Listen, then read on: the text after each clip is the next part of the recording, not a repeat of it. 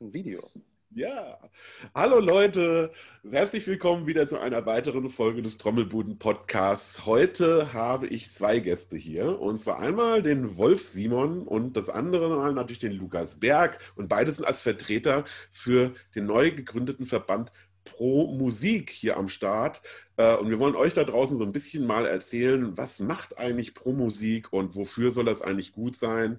Ähm, und bevor wir irgendwie so ein bisschen in diese Geschichte von äh, oder Entstehungsgeschichte von Pro Musik eintauchen, äh, würde ich einfach äh, mal mit Wolf anfangen wollen, dass er einfach mal so eine kurze Vorstellung für die äh, Zuhörer und Zuschauer da draußen macht, wer Wolf Simon eigentlich ist.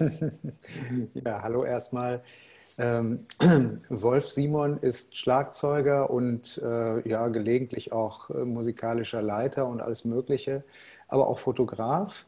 Als Schlagzeuger bin ich schon seit 40 Jahren in der Szene und ähm, habe eigentlich seit 1984 ähm, sowohl als Studiomusiker als auch als Live-Musiker ähm, alles Mögliche gemacht, vieles, was die Leute auch kennen, ähm, viele große Hits gespielt, viele große Touren gespielt, aber daneben auch immer kleine Projekte. Ähm, mein Herz schlägt ganz klar für Clubkonzerte, auch wenn ich äh, ständig über die Jahre in großen Hallen und Arenen gespielt habe, aber mein Herz ist eigentlich bei der ähm, bei Clubkonzerten und bei dem, was ein paar Musiker zusammen ähm, sozusagen in dem Moment erfinden. Also ich bin auch so zur Hälfte, sagen wir mal, von meiner Mentalität immer Jazz- oder Improvisationsmusiker geblieben. Ähm, ja, das kann ich jetzt zu meiner Person erstmal einführen sagen. Mein Startschuss, der Startschuss meiner Karriere war eigentlich, auch wenn ich da schon ein paar Jahre Profi war, war eigentlich äh, 1983, 84 die Klaus Lage Band mit den ganzen Hits, die wir damals hatten. Naja, und dann ist das immer so weitergegangen und äh, es läuft immer noch gut, abgesehen von der Corona-Krise, in der wir alle nichts tun können, aber ich bin immer noch im Geschäft. Das ist schon mal sehr gut. Lukas, dann übergebe ich mal das Wort kurz an dich. Ja, äh, hallo zusammen erstmal. Äh, als Wolf Simons Karriere begann, bin ich geboren worden. Ist mir gerade einfach nochmal so klar geworden. so gerade auch nur. Ja, genau. Also ich bin Lukas Berg, bin auch äh, von Hause aus eigentlich Schlagzeuger. Das ist zumindest das, was ich studiert habe. Äh, ich mache so ganz viele verschiedene Sachen, unter anderem viel Theatermusik im Moment oder in den letzten Jahren für unterschiedliche Häuser in Köln und in Bonn und in Düsseldorf und so. Und äh, bin auch viel auf Tour gewesen, auch als musikalischer Leiter mit unterschiedlichen Bands, Maxim und sowas. Habe auch eine ganze Zeit bei Roosevelt gespielt und war da eher so ein bisschen international unterwegs und durfte ein bisschen andere Kontinente bespielen. Ähm, genau, und bin auch so ein bisschen irgendein Hybrid aus Hired Gun und ähm, komp mache Kompositionen, schreibe eigene Songs also bin so zunehmend multiinstrumentalistisch unterwegs, äh, was teilweise auch dem Zufall geschuldet ist ein wenig, weil dann plötzlich es irgendwelche Projekte gibt, wo es doch schön wäre an der einen Nummer, dass da ein bisschen Klavier äh, gespielt wird und dann plötzlich sitzt man da am Klavier und denkt sich, was mache ich hier eigentlich? Äh, von daher auch super viele große und super viele kleine äh, Produktionen, ganz unterschiedlicher Art genau, und viel so Crossover-Zeug eben im Theater und so. Genau, das ist, was ich so mache. Und ähm, ich schlage mal den Bogen zu Pro Musik jetzt. Ich glaube, das wäre in, jetzt elegant. Ja, sehr elegant. genau, also äh, wie, wie bei uns allen war, ist es natürlich so gewesen, dass am Anfang der Corona-Krise erstmal äh, alles äh, sofort innerhalb von ein paar Tagen äh, aus dem Kalender verschwunden war, was man eigentlich im Jahr so vorhatte. Und ich relativ schnell angefangen habe, ehrlich gesagt, im Netz äh, mitzulesen, auf Facebook vor allen Dingen, äh, was da so alles geschrieben wird und eigentlich schnell gemerkt habe, oh, da gibt es eigentlich eine Dynamik von, hey Leute, wir müssen uns mal zusammentun. Äh, diesen Satz gibt es natürlich in Backstages über die letzten zehn Jahre, habe ich den immer wieder gehört und meistens wahrscheinlich, weil ich ihn selber gesagt habe. Ähm, genau, und dann habe ich so ein bisschen geguckt und ein bisschen mir das angeguckt, wer da was schreibt und hatte irgendwann relativ schnell den Eindruck, da gibt es jemanden, der äh, eigentlich eine super Ansprache hat und total differenziert äh, mit der ganzen Thematik umgeht. Meist, in dem Fall war das meist, hatte das mit den Soforthilfen zu tun, mit den unzureichenden. Ähm, und das war der Axel Müller. der selber Saxophonist ist äh, und auch einer von Pro Musik ist, mit dem ich dann mal telefoniert habe und dann schloss sich ein wenig der Kreis. Der sagte, ja, ich bin mit dem Wolf Simon im, ganz äh, intensiv im Gespräch. Der Marius Goldhammer ist Bassist auch hier aus Köln, wo ich auch herkomme, ähm, der auch damit im Boot war, den ich auch schon gut kannte. Den Wolf kannte ich auch ein bisschen. Wir hatten uns einmal gesehen, glaube ich, oder zweimal.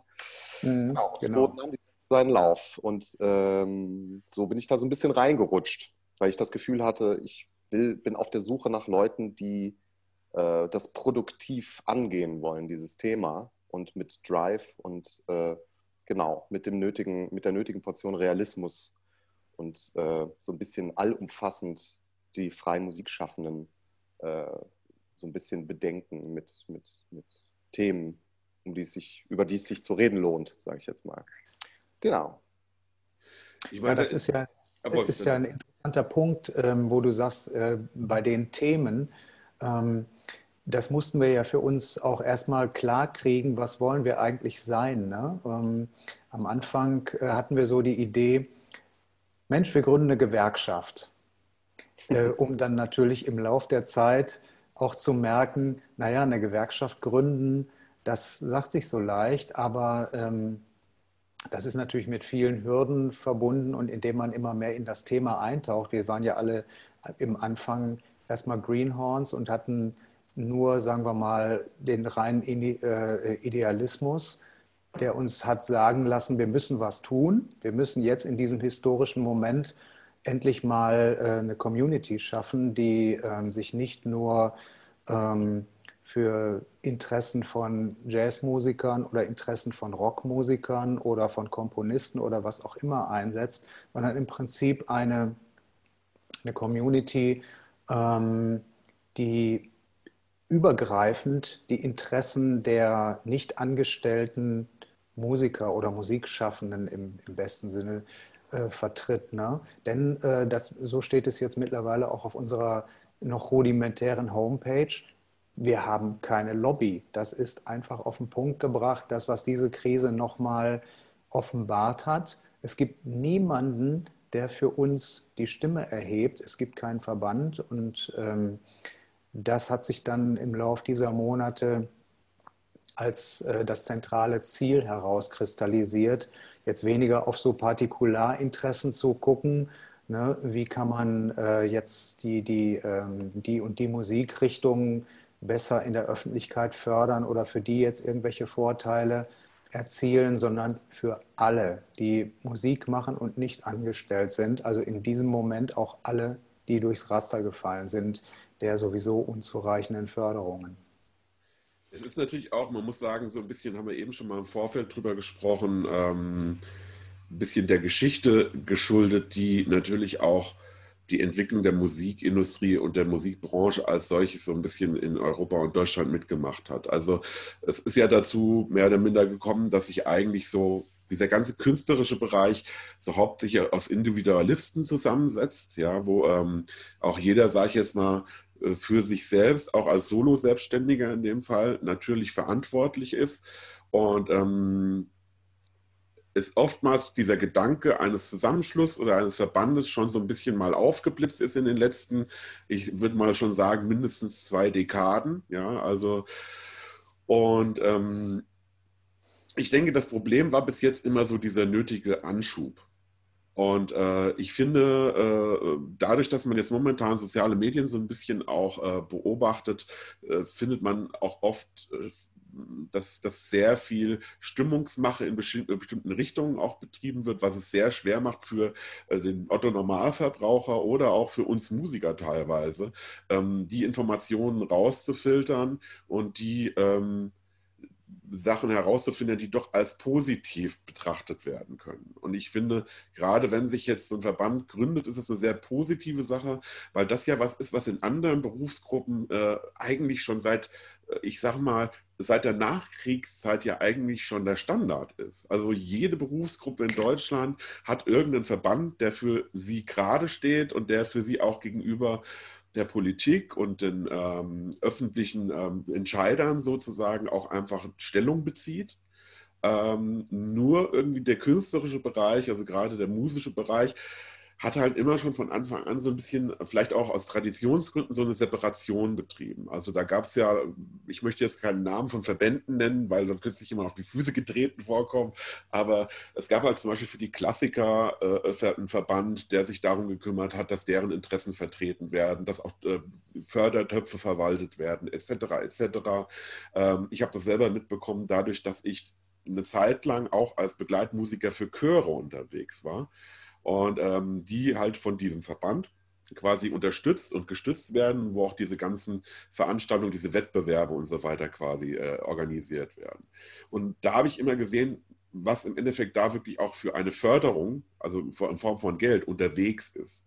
Mhm. Und ähm, da merkt man auch, ähm, wenn so ein Verband wächst und halt sich quasi um seine Mitglieder kümmert, dann kann das für alle Beteiligten nur vom Vorteil sein. Absolut. Das, ja. Und das Problem war halt einfach, dass man irgendwann so diese Solomusiker und Solokomponisten und äh, so ein bisschen außen vor gelassen hat und gesagt hat, äh, wie es so typisch deutsch oftmals auch ist, ähm, ja, also wenn man bei uns im Verband Mitglied äh, sein will, dann muss man äh, klassische Musik studiert haben oder man muss äh, irgendeinen Zettel haben, auf dem irgendwas draufsteht, dass man besonders toll ist. Und ähm, ich habe es nur als total absurd empfunden, was vielleicht daran liegt, dass ich eine Zeit in den USA gelebt habe und wenn man mal das ganz realistisch betrachtet, alles was Popularmusik ist, also ab Jazz, Bebop, Blues, Rock, bis hin zu Elektronik und Techno und was auch immer, ähm, ist ja die Initialzündung und die wichtigsten Personen, die in diesen Genres unterwegs sind, sind alles Leute, die nicht unbedingt einen Zettel haben, wo draufsteht, äh, dass sie qualifiziert sind, äh, äh, äh ein Supermusiker zu sein. Ja, okay. ja ich, ich, möchte das äh, nicht, dass es sarkastisch rüberkommt, aber ich finde, es ist oftmals, wie gesagt, so eine bürokratisch-deutsche Denke, dass man halt bestimmte äh, Berufsgruppen rauslässt und äh, vor die Tür schiebt und sagt, ihr dürft hier nicht rein, ja, weil dafür fehlt euch die Qualifikation, ja. Ähm, und damit fallen natürlich ganz viele Leute aus dem Raster raus, äh, wie ihr wahrscheinlich auch bestätigen könnt, die seit Jahren ein ganz, ganz wichtiger Bestandteil der deutschen Kultur- und Musikszene sind, die jetzt vielleicht nicht irgendwo draufstehen haben, dass sie Doktor, äh, Professor, Professor irgendwie für klassisches Schlagwerk sind oder äh, sonst irgendwie. Ähm, und ich finde, es ist wichtig zu sagen, Kunst und Musik und Musiker das alles ein bisschen ganzheitlicher zu betrachten und auch dementsprechend zu vertreten. Also äh, ganz kurz da eingehakt. Äh, ich, also klar, ich, ich persönlich mache da auch überhaupt keinen Unterschied, ob jetzt jemand, ich sage das jetzt einfach mal plakativ so als Platzhalter, ob jetzt jemand studiert hat oder nicht. Ich kenne sowohl sehr tolle Musiker, die äh, sehr lange und sehr viel studiert haben. Ich kenne auch ganz tolle Musiker, die nie eine Hochschule von innen gesehen haben. Ich glaube aber, dass in dem Moment jetzt alle gleich betroffen sind. Also es sitzen unglaublich viele Leute zu Hause mit einem dicken Problem mhm. äh, aufgrund von Corona, die aber einen Abschluss nach dem nächsten an der Wand hängen haben. Äh, das ist, glaube ich, vollkommen unabhängig im Moment. Und das ist ja auch gerade das, äh, um positiv mal das zu beschreiben, was ja gerade die große Chance ist.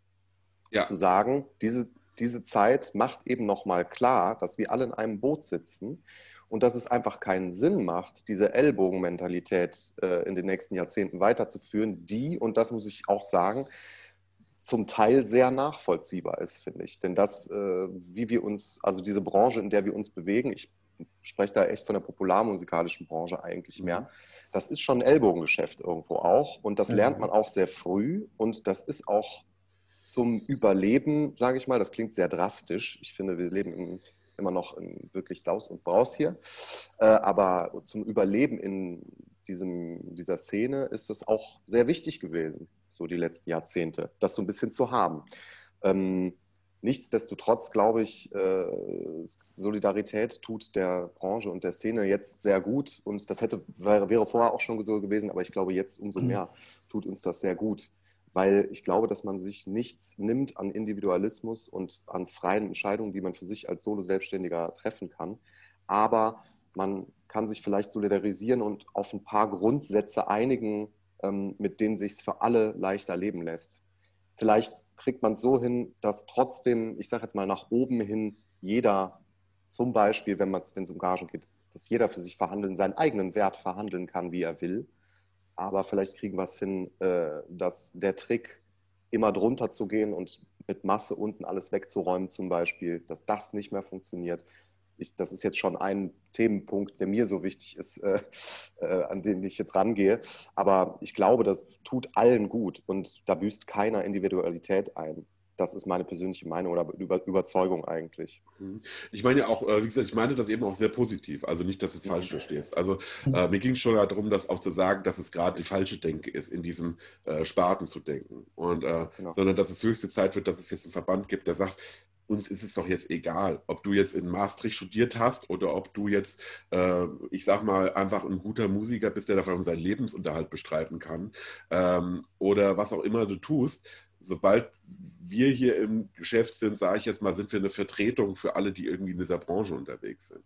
Weil ähm, das ist, was ich meine, Separation tut keinem gut. Also das ist, äh, da müssen wir uns im Klaren sein, sage ich jetzt mal, dass äh, natürlich das, was du sagst, wichtiger geworden ist. Wir müssen jetzt äh, mal lernen, alle zusammen, die da draußen unterwegs sind, dass wir alle in einem Boot sitzen. Wolf, du wolltest was sagen. Das ist ein, ein, guter Punkt, den der Lukas gerade nochmal aufgemacht hat, oder ihr beide.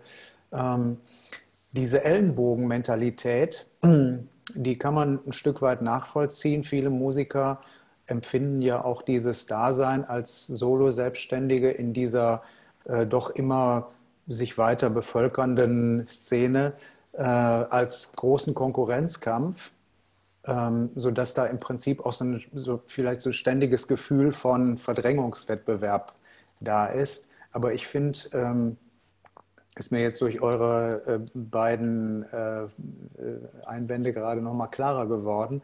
Es ist natürlich fatal, wenn sich das auch dann irgendwie automatisch auf die äh, theoretisch also auf die denkbaren Verbände überträgt, wenn die Verbände dann eben auch diese Schere im Kopf haben, ach so, ja, da sind die Studierten, äh, die nehmen wir auf und da sind die, die haben sich das selber beigebracht, die sind ja nicht so viel wert oder so. Ne? So in so eine mhm. Richtung geht das ja zum Teil unter den Musikern.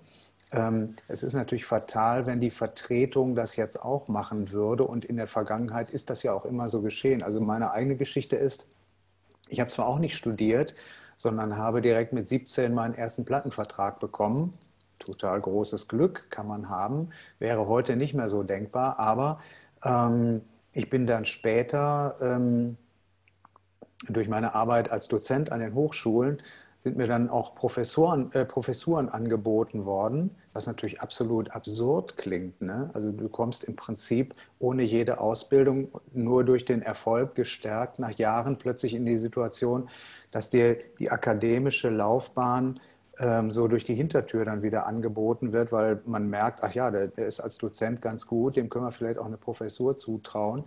Aber ähm, unterm Strich ist das ja dann im wäre das ja auch, wenn man das dann macht, also wenn man, wenn man sich auf diesen Weg einlässt, ist das ja so eine so späte Legitimation, die man eigentlich gar nicht braucht. Ne? Also letzten Endes, entweder ich bin ein guter Musiker, wie immer ich das gelernt habe, oder ich bin es nicht. Ja. Ob ich studiert habe, ob, ob mir eine Hochschule irgendwie äh, spät noch einen Titel verleiht oder nicht, das ist ja alles egal. Wir sitzen alle im selben Boot und diese Krise offenbart das nochmal mehr, finde ich. Ja. Mhm. Und ich finde, das ist ja auch die, die Krux sozusagen an der Form ja. äh, der Arbeit, die wir tun.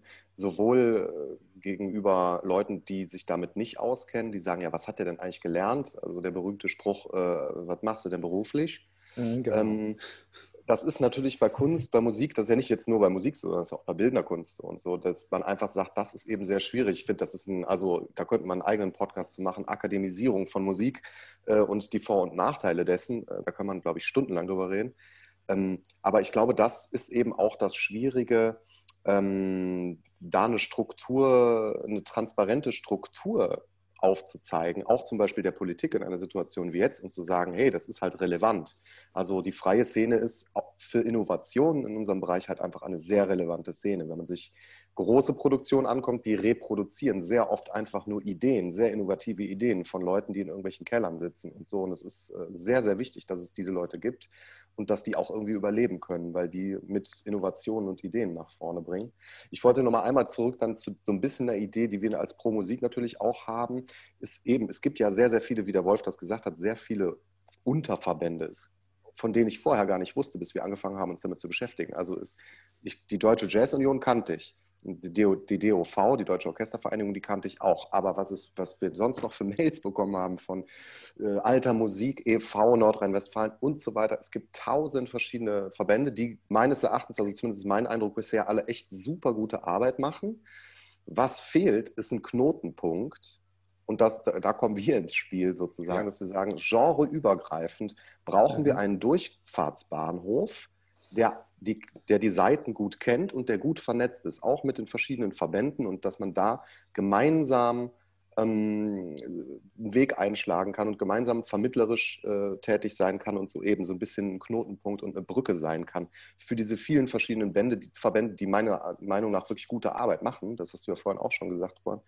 Also äh, da glaube ich, äh, glaube ich, lohnt es sich total auch ähm, das mal von der Seite zu betrachten, dass man sagt, hey, es geht auch so darum, äh, uns jetzt mal alle miteinander zu verknoten, weil das ja, also fehlt wie ein Dachverband im Prinzip. Also wenn man es mal ganz, ganz einfach genau. auf, auf, den Punkt Genau, das weiß ich nicht, ob das dann alle anderen Verbände immer so gerne hören und sagen, ich will mich doch nicht unter einem ja. Dachverband, den ich gar nicht kenne, aber genau, vom Ding her oder ne, oder Genau. Zumindest aber genau. ich, find, ich, find, ich finde, äh, äh um das von eben, von, genau, von eben noch mal kurz aufzugreifen, ich würde mir manchmal wünschen, dass äh, in der, in der Kunstbranche und der Musikbranche so ein bisschen die Sichtweise ein bisschen Einzug halten würde, wie es zum Beispiel unter der, in der Kunstbranche der Fall ist bei Malern. Weil wenn ich in eine Galerie gucke und ich äh, äh, schaue mir jetzt die Ausstellung von einem Maler an, dann gehe ich nicht da durch und ich frage, wo dieser Maler gelernt hat.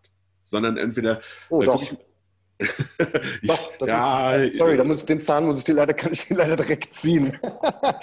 ähm, also da, da, das ist schon auch sehr stark so in der Kunstszene. Und es kommt dann sehr darauf an, äh, welcher Galerist sich äh, dem Künstler annimmt. Und wenn es einen gewissen Galerist gibt, der den Künstler äh, sich bereit erklärt, den Künstler zu beherbergen, dann ist das ein 90-prozentiger Erfolgsgarant und so. Ja, also, ja, na, ich sag jetzt mal, ich möchte nicht in der, in der Kunstszene sein. Nee, nee, aber was ich damit meine ist, ich meine das in der Wahrnehmung der, der Besucher. Hm, ja, ach so, ja. Also, okay. Das, das, und das ist ja das Ausschlaggebende eigentlich, weil der Punkt dabei ist in der, in der, Wahrnehmung der Besucher, und wir reden dann ja von dem Otto-Normalverbraucher, ist es nicht so, dass er in eine Galerie geht und guckt sich ein Bild an und dann als allererstes die Frage stellt bei einer Ausstellung äh, und geht auf den Künstler zu und sagt, ja, wo haben Sie das denn gelernt? Ja? Sondern, ist das bei äh, Musik so? Das ist beim, ja, es ist bei Musik schon ganz oft so. Es gibt viele Bereiche im musikalischen Bereich, ähm, wo, äh, wo Leute daran gewöhnt sind, äh, von irgendjemandem einen Schein sehen zu wollen. Ne? Also, äh, und, Aber, beim, also, und das, und das, und das, ist, und und das, genau. Und das ist natürlich auch so ein bisschen der Punkt der, bei den Musikern untereinander, den wir so ein bisschen überwinden müssen. Und ich finde, das ist auch ein bisschen der Vorteil, den dann so ein Verband wie Pro Musik mitbringen könnte, um einfach diese Brücke zu schlagen und zu sagen, es geht ja eigentlich im Endeffekt darum, dass wir alle künstlerisch künstlerisch tätig sind.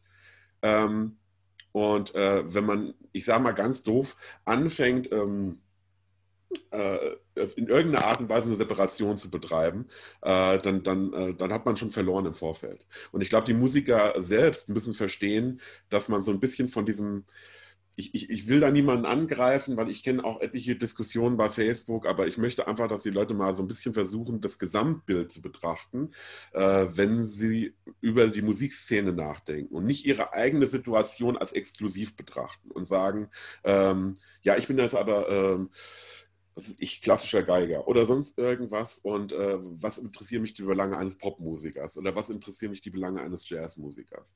Wenn man anfängt schon wieder in Stilistiken zu denken und das ist die berühmte Schublade, die gerne aufgemacht wird, ähm, dann, dann ähm, verschließt man sich selbst vor neuen Erfahrungen, die so ein Verband für einen mitbringen könnte. Also ich sage, das als äh, Vorteil für diejenigen, die Mitglieder werden wollen, weil ihr habt ja jetzt zum Beispiel bei euch auf der Seite schon die Möglichkeit, dass sich die Leute für euren Newsletter eintragen können, um auf dem Laufenden zu bleiben.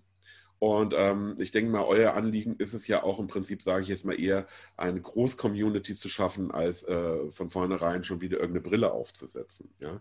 Ähm, und ähm, wenn wir da gerade anfangen, zum Beispiel, wo du, äh, hatten wir schon mal telefoniert, Lukas, wo du mir gesagt hattest, dass zum Beispiel jetzt auch schon äh, Gespräche in bestimmte Richtungen laufen, wo du auch eben schon angesprochen hattest, wo es in Richtung auch Gagen, Ideen geht. Und äh, ähm, was sind jetzt, wenn man, wenn ihr jetzt mal so sagt, was sind die Sachen, wo ihr schon euch, euch drüber unterhalten habt, was euch persönlich wichtig ist, was ihr mit diesem Verband äh, umsetzen wollt, wenn ihr sagt, ihr müsstet das ein bisschen runterbrechen auf so ein paar Punkte. Wolf, was wäre dann so dein, dein, dein Blick auf die ganze Geschichte? Also wir sind im Moment ja gerade in der Phase der Gründung. Das heißt, äh, es gibt uns zwar, aber wir sind ein EV in Gründung und als solcher muss man sich ja auch eine Satzung ausdenken, in der möglichst umrissen wird, was sind die Ziele. Und hier komme ich äh, auf das, was wir uns da ausgedacht haben. Da geht es einerseits darum, ähm, zum Beispiel die Wahrnehmung der Öffentlichkeit auf uns zu verbessern. Denn ganz ehrlich, das haben wir jetzt ja in der einen oder anderen Weise auch schon hier besprochen, äh, die Leute wissen ja gar nicht, was wir machen, wie wir leben und was wir auch für eine Rolle in deren Leben spielen. Denn ohne uns gäbe es das gar nicht, was die sich jetzt als Flatrate äh, jeden Tag 24 Stunden lang äh, als Kultur sozusagen reinziehen. Ne? Das gäbe es ja alles gar nicht ohne die Kulturschaffenden. Dieses Bewusstsein zu stärken ist ein Ziel. Auf der anderen Seite wollen wir aber auch stellvertretend für alle, die freischaffend äh, Musik machen, ähm, die sozialen Bedingungen verbessern, was zum Beispiel in Richtung ähm, Arbeitslosenversicherung oder äh, Katastrophenfallabsicherung oder was auch immer geht. Wir wollen natürlich ähm, in irgendeiner Weise auch über die ganze rechtliche und Gagensituation äh, verhandeln. Und äh, das sind zum Teil Dinge, ähm, die können wir von uns aus machen. Ein großer anderer Teil ist aber auch nur in, ähm, in äh, Zusammenarbeit mit der Politik möglich. Auf jeden Fall sind das alles Dinge, die wir in unserer Satzung und natürlich auch in unserem Idealismus stehen haben, ähm, die nicht irgendwie äh, genreabhängig sind, sondern die betreffen einfach ganz generell die freischaffenden Musiker, Musikerinnen und das, was unmittelbar da, da dranhängt, sagen wir mal. Ne? Also das ist, ist vielleicht der allerwichtigste Punkt. Es geht uns nicht darum, die Interessen des Jazzmusikers zu stärken in Bezug auf seine Musik oder sowas, ne? sondern es geht uns darum, die, äh, alles, was sozusagen aus der Vogelperspektive alle freischaffenden Musiker betrifft, zu verbessern. Das ist ja im Prinzip, sage ich jetzt auch, äh, finde ich persönlich auch das Wichtigste, wenn man, wenn man jetzt die momentane Lage betrachtet, dass man eigentlich die, die wie du sagst, die Rahmenbedingungen in Angriff nimmt und sagt, äh, und die Rahmenbedingungen, finde ich, jetzt, äh, sind ja komplett, wie du sagtest, auch unabhängig davon, äh, was derjenige eigentlich künstlerisch macht, ob er jetzt äh, in, welcher, in genau. welchem Bereich er unterwegs ist, sondern es geht ja in erster Linie wirklich darum, wenn man so sagt, was ist mit, was ist mit Dingen, wie du schon sagtest, mit, mit äh, Arbeitslosenabsicherung oder, oder mit so Sachen wie auch was auch ein Faktor ist, was man ganz gerne vergisst, was wie äh, äh, welche Möglichkeiten gibt es in Bezug auf, auf, auf Krankentagegeld und sowas zum Beispiel. Was ist, wenn einer mal wirklich erkrankt als Musiker? Ich meine, jeder von uns hat in seinem Leben schon mit dieser Angst auch gelebt und hat sich halt vorgestellt, was würde jetzt passieren, wenn ich jetzt als Tourmusiker quasi davon lebe, wenn ich jetzt wirklich einfach mal ein halbes Jahr lang, dadurch, dass ich vielleicht die Treppe runtergefallen bin und mir die Hüfte gebrochen habe oder äh, Gottes Willen, ich will nicht noch schlimmere Sachen ansprechen, aber jeder von euch weiß, was man sich so alles vorstellen kann. Und da muss man äh, sagen, wenn es zumindest so weit wäre, dass man irgendwann einfach so, ich finde, gerade im Internetzeitalter, das ist das, womit ich mit Klaus Hessler außerdem drüber gesprochen habe, ist ein riesiges Problem, äh, gleichzeitig der große Vorteil. Der große Vorteil des Internets ist, dass es unheimlich viel Information gibt. Der große Nachteil des Internets ist, dass diese Information so weit gestreut ist, dass es für das Individuum total schwierig ist, die für sich äh, nutzbare und wichtige Informationen abzurufen.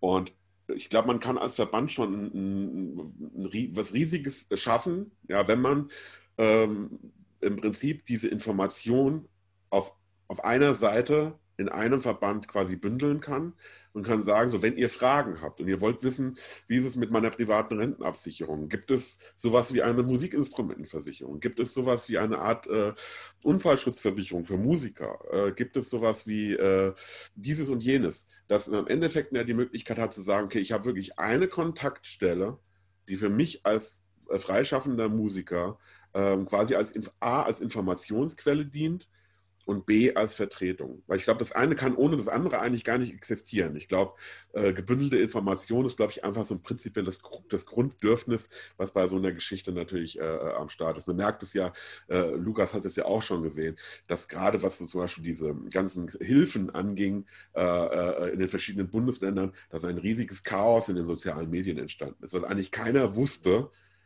was muss ich jetzt eigentlich machen? Wie sieht der Antrag aus? Äh, äh, trifft das eigentlich auf mich zu?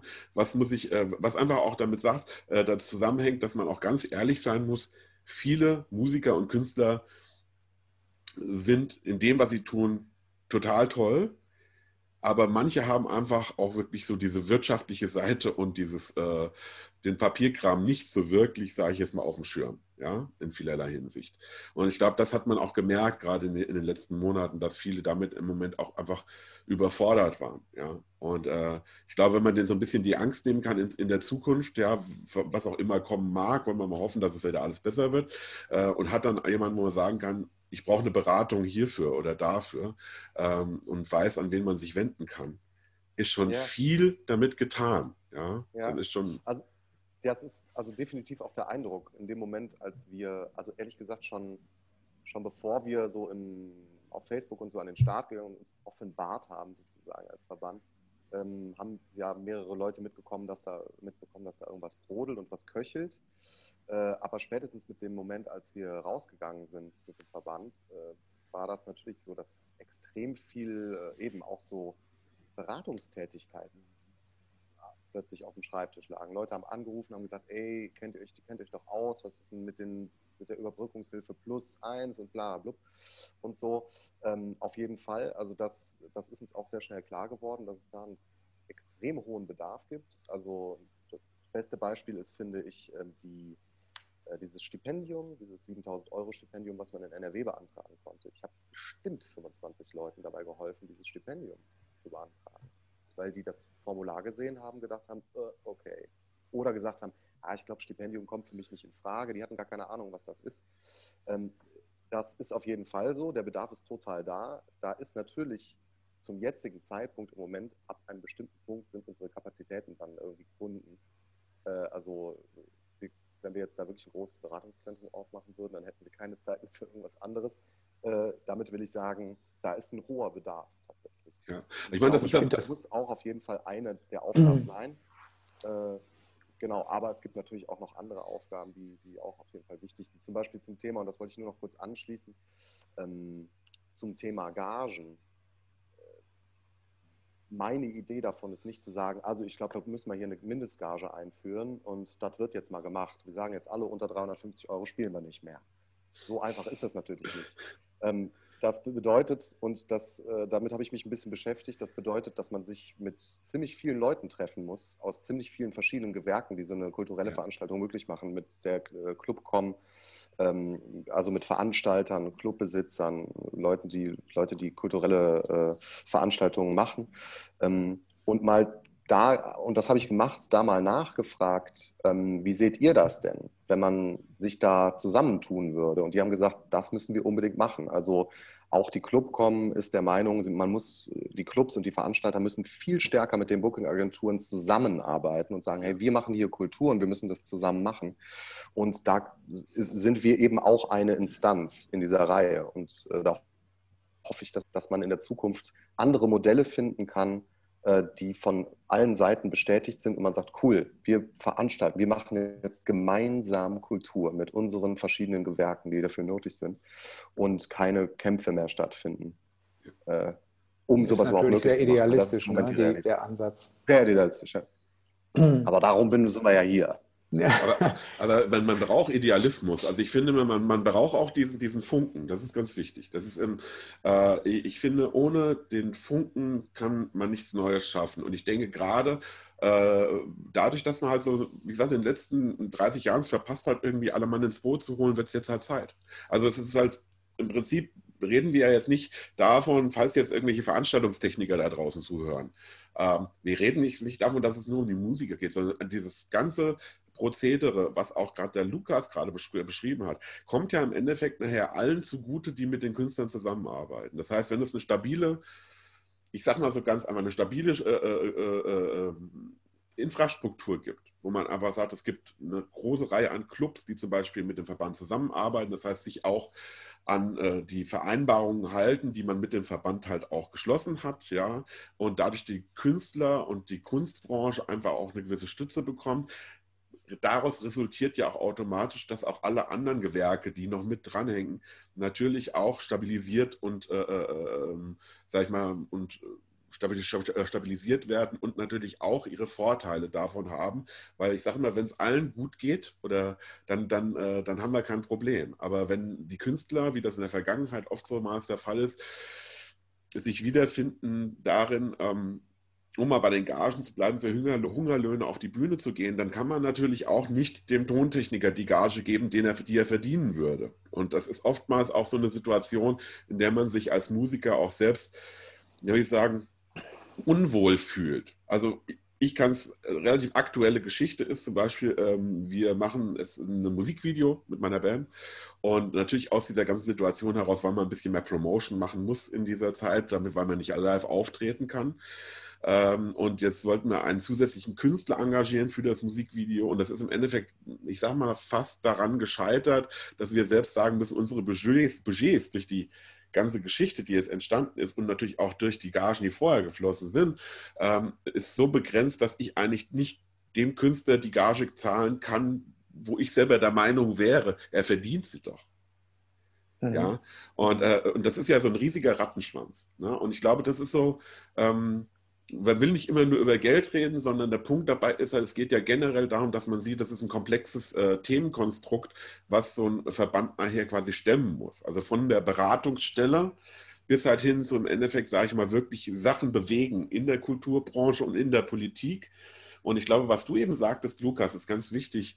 Ähm, dass du sagst, die Kapazitäten sind jetzt natürlich schon so ein bisschen, wo du merkst, du kannst dich nicht 24 Stunden dahinsetzen und Beratungstätigkeiten machen.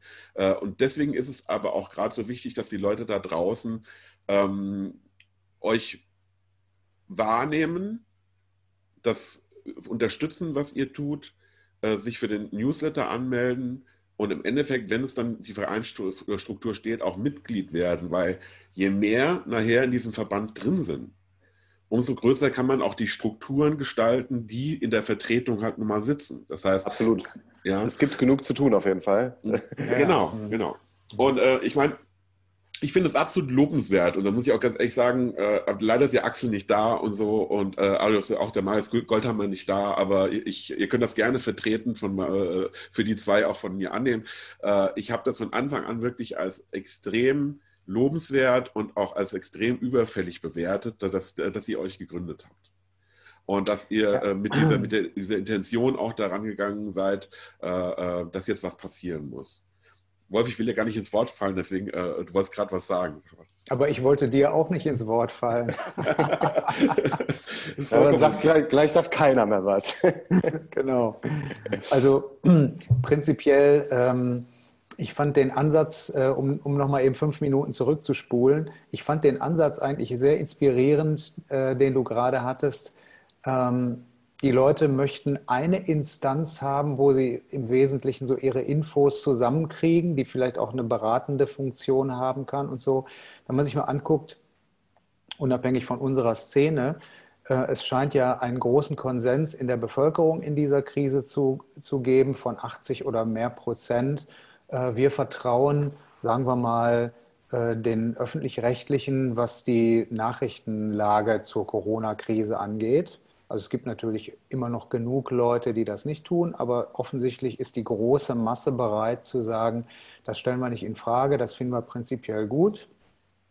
Und äh, das finde ich eigentlich so von der Denkweise für einen Verband wie uns auch ganz gut. Wir sollten vielleicht uns so aufstellen, dass wir eine Instanz werden eines Tages mit, dem, mit der ganzen Manpower, die jetzt zu erbringen ist, ähm, der man prinzipiell erstmal zutraut, die Fragen zu beantworten und äh, die Problemlösung anzufassen. Ne? Sodass man jetzt nicht zu Hause rumprutscht, sondern ich brauche eine, ich brauch eine Info, da gucke ich mal bei Pro Musik. Das fände ich eigentlich ein, ein, schönes Ziel, eines, eines der Ziele, die wir haben könnten. Absolut. Dass wir eine vertrauenswürdige ähm, Instanz werden, äh, wo man sich alles zusammensuchen kann. Und das steht natürlich, steht und fällt natürlich einfach auch mit den Gesichtern, die für diesen Verband stehen. Und da muss ich ganz ehrlich sagen, was ich sehr gut finde, ist gerade, ähm, wenn man Leute nimmt, die aus dieser Branche kommen und das heißt seit Jahren schon aktiv sind in dieser Branche und auch wissen, äh, wie der Hase so läuft in verschiedenen Richtungen. Finde ich, ist das ein extrem ähm, bereicherndes, ähm, bereichernder Fakt für so einen Verband, dass man nicht irgendwelche, ich sage es mal so ganz einfach, so irgendwelche Krawattenträger da oben im Vorstand sitzen hat, die dann im Endeffekt eine Meinung haben, wie es in der Wirklichkeit draußen aussieht, wie man das ja so oft leider Gottes hat da draußen, mhm. sondern dass man halt Leute hat, die wirklich sagen, okay, ich bin jetzt seit 40 Jahren in der Branche professionell unterwegs. Ich bin seit 10, 15, 20 Jahren professionell in der Branche unterwegs. Und äh, das Schöne dabei ist auch in verschiedenen Bereichen. Ich meine, man sieht Wolf, du zum Beispiel in diesem, ich sag mal, Pop-Geschäft, ne? äh, Lukas natürlich auch, aber natürlich Lukas auch natürlich in dieser Theater-Sache äh, sehr involviert ist. Und ich finde, das macht es ja auch so interessant, wenn man jetzt sagt, man hat ähm, nachher eine Struktur, in dem Verband, wo man wirklich sagt, es sind aus allen möglichen Interessensbereichen einfach Leute dabei, wo jeder was zu sagen hat. Und ich finde, das merkt man ja auch bei, diesem, bei so einem Podcast-Format, wie wir das jetzt gerade haben. Natürlich regt es zum Diskutieren an. Und das finde ich ja auch gut, weil ich glaube, dass diese Diskussions, äh, wie soll ich sagen, Kultur leider Gottes in den letzten Monaten extrem gelitten hat. Also man ist nicht mehr bereit dazu, irgendwie sich zu untereinander zu kommunizieren und auszutauschen, entstehen sehr, sehr schnell einfach verhärtete Fronten. Und ich bin immer der Meinung, äh, weiter, ein Weiterkommen besteht immer daraus, dass man sich äh, zusammensetzt und äh, versucht, eine für alle sinnvolle Lösung zu finden. Und da darf man auf dem Weg dorthin durchaus auch hier und da mal unterschiedlicher Meinung sein. Und das ist, äh, und das ist auch wichtig, weil ich finde, das ist wie in einer guten Beziehung, sage ich immer. Ja, wenn man eine Beziehung zu einer Person hat, dann äh, ist eine Beziehung äh, im Endeffekt, sage ich mal, meistens dann am äh, äh, effektivsten und bringt beide am, am, am weitesten, wenn auch ab und zu Reibungspunkte entstehen. Ja. ja, die Kontroverse ist auch nicht das Problem, natürlich nicht. Aber das Problem ist zurzeit und seit März schon, dass niemand mit uns redet. Ne? Also das, was du gerade so, dass du, was du gerade so angeführt hast, die Krawattenträger, ähm, das sind ja jetzt zum Beispiel auch die Politiker, die ständig über unsere äh, Fördermaßnahmen diskutieren, ohne jemals, so hat man den Eindruck, wirklich unsere Expertise abzufragen. Also die, man hat bis zum heutigen Zeitpunkt eigentlich immer noch den Eindruck, nach zehn Monaten, dass diese Leute nicht genau wissen, worüber sie da reden. Sie entscheiden aber. Und ähm, ich habe keine Sorge oder kein, keine Angst vor einer kontroversen Diskussion. Man kann ja immer Kompromisse erarbeiten, aber man muss schon miteinander reden. Yeah. Und wenn die Politik, das hat ja zum Beispiel auch äh, ähm, der ein oder andere Kollege jetzt in den letzten Wochen mal öffentlich gemacht. Ne? Till Brönner zum Beispiel, er hat sich ja auch zu Recht darüber aufgeregt, dass die ganze Zeit irgendwelche Leute aus einer ganz anderen Welt darüber entscheiden, wie wir jetzt behandelt werden in dieser Krise. Und das ist ein großes Problem, finde ich. Also das ist ja auch genau der Punkt. Wir haben keine Lobby und deswegen entscheiden die das alle alleine. Da sitzt der Altmaier da, da sitzt der Scholz da und entscheidet, so helfen wir denen jetzt, ohne zu wissen, ob das irgendeinen Effekt hat. Und oft ist es ja auch voll in die Hose gegangen. Ne? Ja, natürlich. Und deswegen, ähm, ich hoffe mal, dass es einfach in Zukunft so wird, dass ähm, ganz viele sich jetzt äh, auch angesprochen fühlen und sagen, ich werde jetzt Mitglied oder ich, äh, sobald es möglich ist, werde ich Mitglied in diesem Verein. Weil ich finde, da kann nur was nach vorne treiben, wenn man wirklich einfach sagt, okay, wir, wir schließen uns jetzt zusammen und wir rotten uns zusammen und wir sind jetzt einfach eine unübersehbare Instanz. Ne? Weil da, da spielen ja viele Sachen, Wolf, das weißt du ja selber auch mit rein. Die Medien, also rede ich auch gerade von öffentlich-rechtlichen, werden ja auch erst auf einen aufmerksam und dann wird man auch erst zum äh, Gesprächspartner, wenn die merken, okay, es, es, es ist eine Bewegung im Gange. Ja, das heißt, ähm, es, ist es lobenswert, dass der, ein Kollege wie der Herr Brönner äh, sich in eine Fernsehsendung setzt und sonst irgendwas. Aber ich finde, bei einem Verband ist der riesige Vorteil, dass man bei einem Verband bei solchen Auftritten in den Medien ein, viel besser sich vorbereiten kann bezüglich der Agenda, um die es eigentlich geht. Ja, das heißt, äh, mhm. äh, äh, im Prinzip für, für mehr Leute reden kann. Und ich glaube, so lobenswert wie das ist, wenn, wenn bestimmte Kollegen, auch Comedians oder Schauspieler oder Musiker sich in, äh, Talkshow-Sendung setzen, ist, ähm, das, was mir zum Beispiel einfach so in der Wahrnehmung immer auffällt, es entsteht trotzdem immer das Bild von, da sitzt jetzt ein Individuum, das über seine ganz individuelle Problematik jetzt versucht zu reden und der bezieht zwar die anderen irgendwie mit ein, äh, aber ähm, den kann ich jetzt in Anführungsstrichen nicht so ernst nehmen, wie wenn jetzt jemand von der IG Metall da sitzen würde oder von irgendeinem anderen Verband, wo ich weiß, der setzt sich halt für eine ganz große Menge an Berufstreibenden in dieser Branche ein. Und das finde ich ist halt wichtig, äh, je mehr Leute einfach sagen, ähm, ich unterstütze pro Musik, umso eher haben wir auch den Vorteil, dass wir vielleicht auch mal euch oder einen von euch in einer äh, Talkshow-Sendung äh, sehen, die Millionen von Menschen sehen und ähm, wo man einfach sich das anguckt und weiß, okay, die wissen ganz genau, worum es geht und die haben wirklich einen Plan, was man im Endeffekt jetzt verändern kann und mit wem man ins Gespräch gehen muss. Und ich glaube, das wäre einfach so ein Zeichen, mhm. was natürlich auch für die Musiker und die Kunsttreibenden draußen einfach wichtig wäre, einfach zu merken, ich gucke mir jetzt so eine Sendung an. Bei mir persönlich ging das leider so, ich, ich schätze den Herrn Brönner wirklich sehr. Also Till Brönner finde ich wirklich ein super Kollege und auch ein einzigartiger Musiker und ich finde auch die Aktion, die er gemacht hat, wirklich sehr gut. Das Problem war halt einfach nur, dass man halt gemerkt hat, auch im Vorfeld, dass er so ein bisschen überrollt worden ist in dieser Talkshow. Und, ähm, Fand ich auch, ja. Mhm. Ja. Und dadurch einfach die, die Info nicht rüberkam, die man sich von unserer Seite aus gewünscht hätte.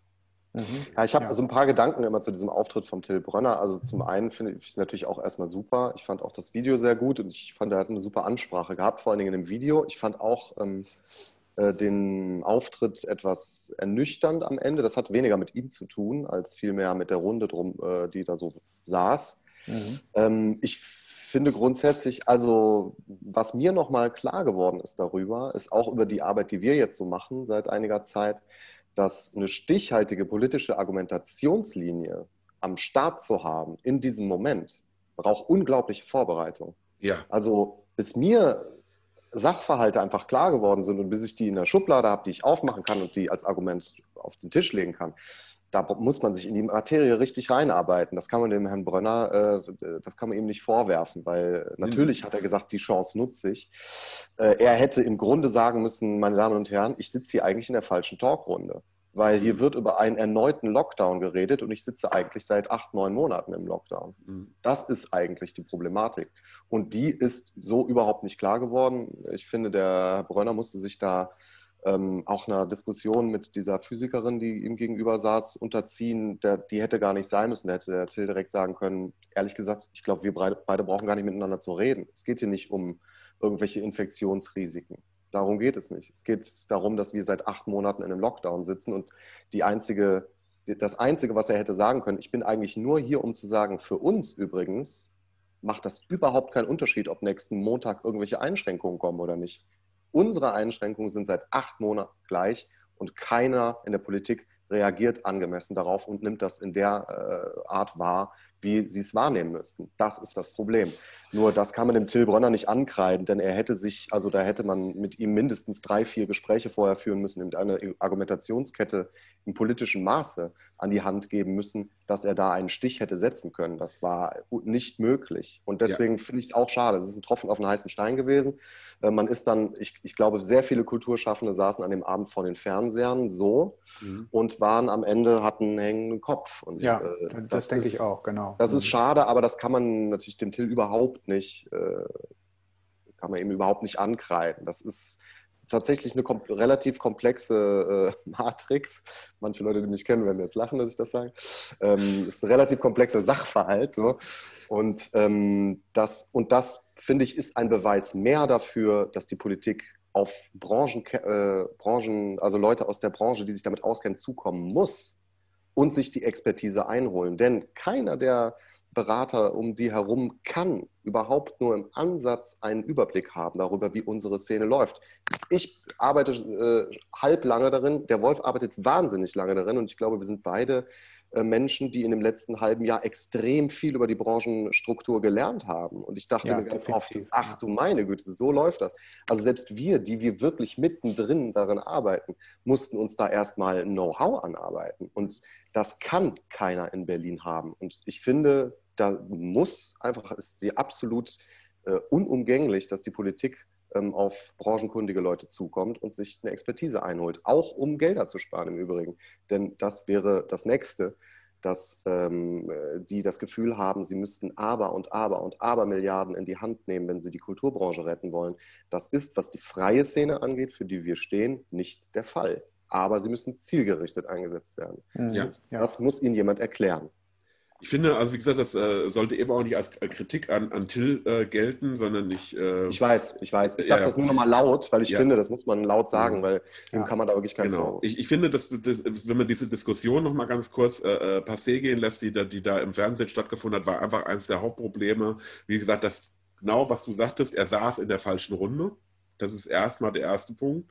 Und der zweite Punkt, deswegen ist es jetzt auch so wichtig, dass man sagt, man hat einen Verband, weil ein Verband einfach Wissen bündelt. Und wenn man mit mehr Fakten äh, auf dem Tisch wirklich halt in so eine Runde gehen kann, wird man, glaube ich, auch als anderer Gesprächspartner in so einer Talkrunde wahrgenommen. Und das ist, äh, glaube ich, das Erste, was passieren muss. Ne? Vor allen Dingen, wenn man äh, äh dezent darauf hinweisen kann, da sind fünf oder 10.000 Mitglieder hinter mir ja. und ich vertrete deren Interessen. Und übrigens, diese 10.000 Mitglieder sorgen dafür, dass bei euch Musik aus dem Radio kommt, mal so ja. zusammengefasst. Ne? Ja. Das hat natürlich eine ganz andere Power, als wenn da ein Individualist sitzt und sagt, äh, übrigens, ich sitze seit acht Monaten zu Hause.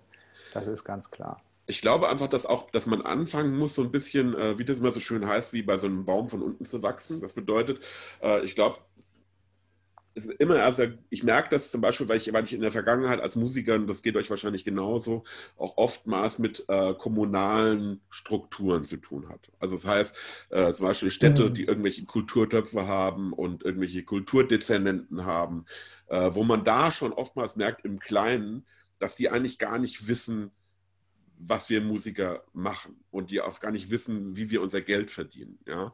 Ähm, ich will es gar nicht so sehr ausbreiten, aber das merkt man schon darin, wenn man zum Beispiel sagt, wenn Städte ein Stadtfest organisieren und dann, äh, sagen wir mal, äh, mit, äh, ja, jede Band, die hier auftritt, kriegt irgendwie 600 Euro äh, um die Ecke kommt, aber sich auf der anderen Seite als Kulturstadt äh, in der Öffentlichkeit präsentieren möchte.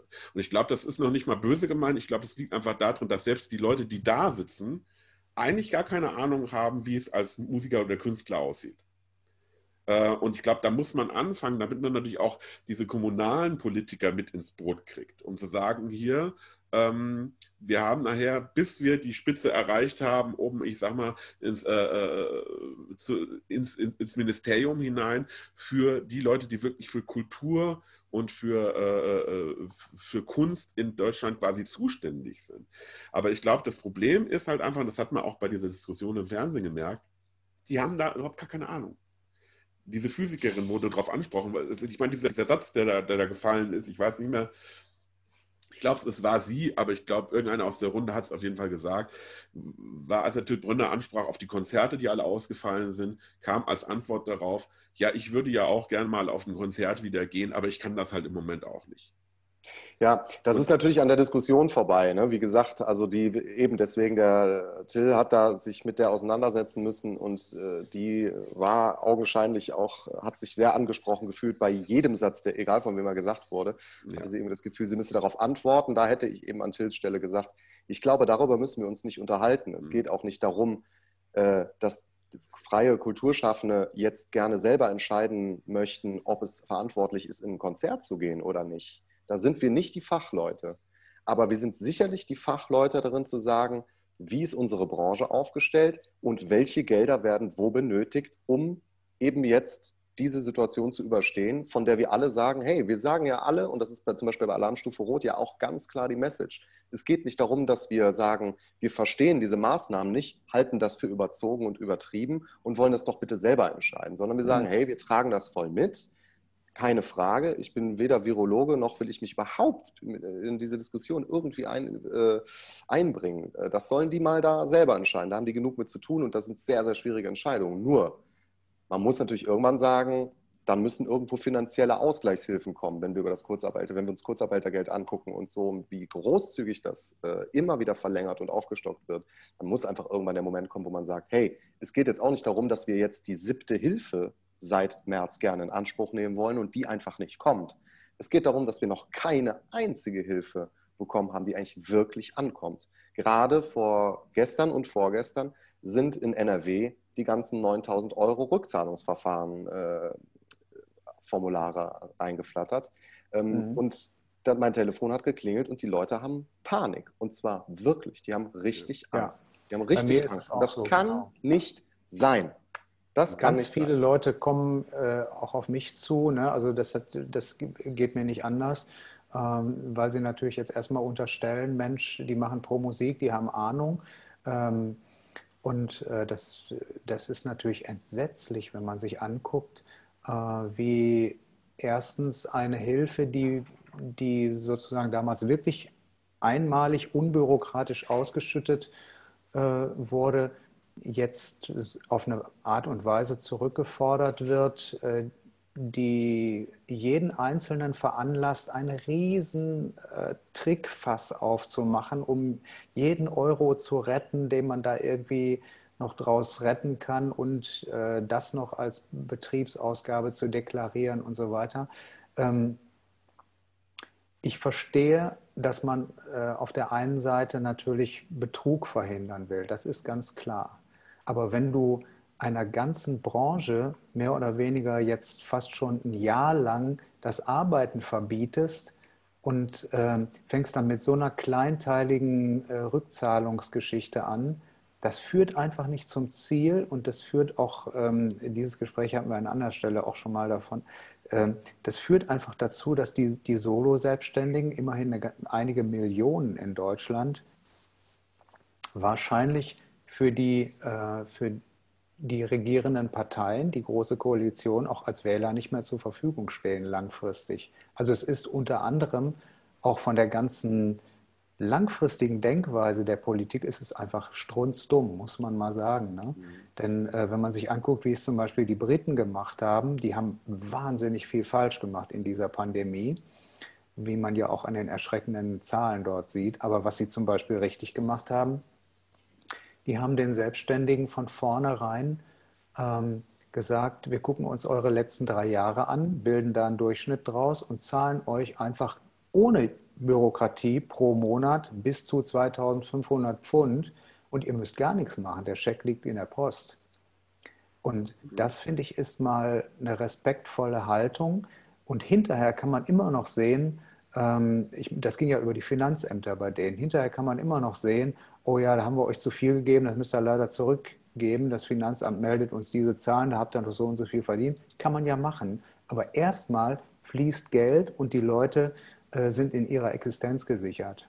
Ja, und ich glaube, das, das ist auch, natürlich ähm, hier, das ist hier mit diesen ganzen äh, ähm, Maßnahmen maximal schlecht gelaufen. Das ist einfach schlechtes Handwerk. Man hat sich keine Expertise geholt. Man hat einfach gedacht, wir machen das jetzt so. Natürlich typisch deutsch auch irgendwie. Ne? Nach, der, nach außen kommunizieren, wir machen es unbürokratisch und unterm Strich ist es maximal bürokratisch. Ähm, das ist einfach schlechtes Handwerk. Aber man muss natürlich auch dazu sagen, so ein bisschen, äh, ich will das jetzt nicht als Verteidigung für die Politiker sehen, aber genau das war ja das Problem, wenn du sagst, man holt sich eine Expertise, ist, dass bis jetzt ja gar keine eine Stelle gab, die man als Expertise hätte äh, holen Das ist wahr, da hast genau. du vollkommen recht. Und ähm, da seid ihr jetzt gefragt. Also das ist jetzt im Endeffekt... Da sind wir gefragt, das genau, stimmt. In Zukunft, aber das, äh, und um da auch mal zu gucken, ich glaube, das ist einfach, äh, was du äh, recht hast, ist natürlich, ähm, sind diese Hilfen ein ganz, ganz wichtiger Faktor. Und was man aber auch in dieser ganzen Diskussion nicht vergessen darf, und das darf auch die Politik nicht vergessen, ist, man muss, was du eben angesprochen hast, das ja viel, viel langfristiger sehen. Das bedeutet, was passiert jetzt in den nächsten Jahren? Das heißt, was hat, welche Auswirkungen hat das ähm, zum Beispiel auch auf die Branche, ähm, auf die Clubbranche? Ja, das heißt, wird es nächstes Jahr um diese Zeit überhaupt noch genug Clubs in Deutschland geben? Wie wird mhm. das Kulturangebot in der Zukunft aussehen? Wenn, wenn, wird das überhaupt noch ein Kulturangebot in dem Rahmen geben, wie wir es halt kennen. Und das ist, glaube ich, einfach wirklich so ein Faktor, ähm, den man da nicht vergessen darf. Ähm, ich, ich äh, betone das immer noch mal so ein bisschen aus einem ganz einfachen Grund, weil wir Musiker als, selber, wir wissen ja sehr wohl, wo, ähm, ich sage mal, wo, wo, im Endeffekt, sage ich mal, die Probleme liegen. Nur der Otto Normalverbraucher da draußen, und das werden die auch schon oft genug in seinem Leben erfahren haben, der das jetzt vielleicht hört, der denkt halt immer so, ah ja, jetzt wollen die Geld und so, weil die die Struktur gar nicht kennen, die, äh, die ein Solo-Selbstständiger hat. Ja, man merkt das ja oftmals auch im Vorfeld, da musste es ja nicht Corona so geben, das war ja vor Jahren schon das Ding, dass die Leute dann immer gesagt haben, wenn man zum Beispiel sagte, okay, du bekommst so und so viel Gage oder für, für die Lehrer so und so viel pro Stunde. Und dann immer so dieses äh, von den Arbeitnehmern oftmals so das Ding haben, oh, das ist aber viel. Weil die gar nicht wissen, okay, was passiert jetzt, wenn ich selbstständig bin? Also ich habe keine Lohnfortzahlung im Krankheitsfall. Ich habe, äh, sage ich mal, eigentlich muss ich mich um die Rente selber kümmern. Ne? Weil selbst wenn es die Künstlersozialkasse in Deutschland gibt, die für uns äh, einsteht, muss man ja realistisch sein und muss halt sagen, es ist zwar für die Jahre, in der man in der Künstlersozialkasse ist, eine sehr gute äh, Institution, aber natürlich die Renteneinzahlungen, die da passieren, sind in Anführungsstrichen relativ gering. Ne? Also man muss zusätzlich privat absichern etc. Ähm, und wie gesagt, und es kommen Kosten und Kosten und Kosten auf einen zu, wo äh, ein Betrag, der am Anfang erstmal relativ gut aussieht, sich relativ schnell zusammenschrumpft auf einen Betrag, wo jeder Arbeitnehmer da draußen sagen würde, oh, ach, das ist aber nicht so viel. Und, ähm, und ich glaube, das ist so das äh, Bewusstsein, was man so ein bisschen immer im Hinterkopf haben muss als Musiker äh, und als Selbstständiger auch, ähm, dass das Unverständnis, auf, auf das man manchmal da draußen trifft, auch einfach mit Unwissenheit zu tun hat. Und dieses Unverständnis liegt auch auf der politischen Seite. Das ist auch, das sind Politiker, sind keine Selbstständigen, die wissen nicht, wie es funktioniert. Ja, aber das ja, klar. Ja, ja. Also ich, ich finde halt, ähm, also von, den, von der Bevölkerung insgesamt verlange ich das auch nicht, äh, dass sie da ein Bewusstsein für haben. Also wenn da auch mal jemand sagt, was, die Solo-Selbstständigen jetzt schon wieder so viel Geld, da ist mir ehrlich gesagt recht egal, weil ich nicht von denen verlange, dass sie meine Lebenssituation überblicken, genauso wenig wie ich ihre überblicken kann. Aber von der Politik erwarte ich das das muss ja nicht, der muss ja nicht wissen, wie ich als Schlagzeuger oder als Musiker mein Geld verdiene, aber die müssen doch schon eine Idee davon haben und das eigentlich auch schon im März 2020, dass ein Solo-Selbstständiger höchstwahrscheinlich sehr wenig Betriebskosten hat und höchstwahrscheinlich dass den Umsatz, den er nimmt, in private Ausgaben stecken muss. Und selbst wenn das im März 2020 noch nicht der Fall ist, wo ich schon sage, was ist denn da eigentlich schiefgelaufen, weil weiß ich nicht, wie viele Solo-Selbstständige es insgesamt gibt in Deutschland, ähm, musste das doch spätestens im Mai oder im Juni klar gewesen sein. Und wir diskutieren eigentlich immer noch darüber. Immer noch. Wir ja, natürlich. Jetzt also, im Dezember. Ey, das ist echt irgendwann, denke ich mir, okay, wollt ihr nicht oder? Hm. Nee, ich, ich, ich glaube, es, ist, ich glaube, es ist eine Kombination aus verschiedenen Sachen, Lukas. Ich glaube, auf der einen Seite dürfen wir natürlich auch nicht so. Ähm, wie soll ich sagen, das fällt aus unserer Perspektive unheimlich schwer. Aber wir dürfen natürlich auch nicht so exklusiv denken. Diese ganze Krise äh, bringt natürlich auch für die Politik auf, auf ganzer Breite ein unheimliches Mehr an Entscheidungen, die getroffen werden müssen.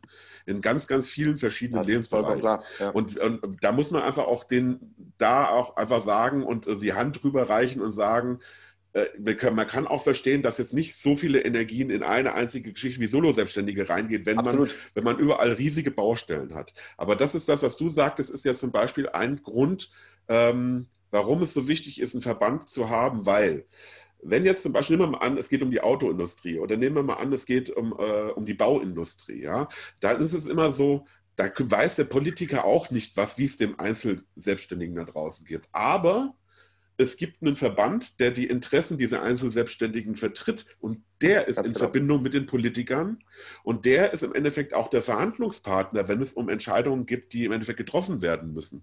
Das heißt, wir sind jetzt momentan vor einer exklusiven Situation, dass wir sagen, wir können oder wir müssen insgesamt als Bevölkerung, Politik und auch als äh, Kulturschaffende eine Veränderung herbeiführen, dass es ein, ein, wie sagen, eine Gemeinschaft gibt, wie es Pro Musik, die sagt, okay, wir können jetzt nicht vom Politiker XY ver verlangen, dass er weiß, wie es bei einem Wolf Simon jeden Tag ein, aus, ein und aussieht, wie, wie es bei einem Brand Roos aussieht oder bei einem Lukas Berg.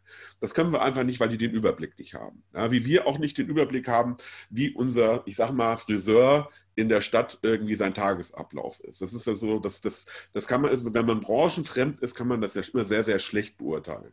Ähm, aber ich glaube, was wichtig ist, ist, wenn man jetzt wirklich das schafft, diesen Verband wachsen zu lassen, dass ähm, man diese eine Stimme hat, wo man wirklich sagt, okay, wir haben einen Vertreter, der mit dem Politiker XY in eine Verhandlung geht, in ein Gespräch und der sehr wohl die Problemat Problematiken der Mitglieder auf dem Schirm hat und dann aber auch für eine ganze Menge von Leuten sprechen kann. Und ich glaube, dass wenn das ja. passiert, dann haben wir, dann haben wir diese Probleme in Zukunft auch nicht mehr, die wir momentan noch haben, so in der Art und Weise. Das ist, ist natürlich, äh, das deutet auch in eine andere Richtung.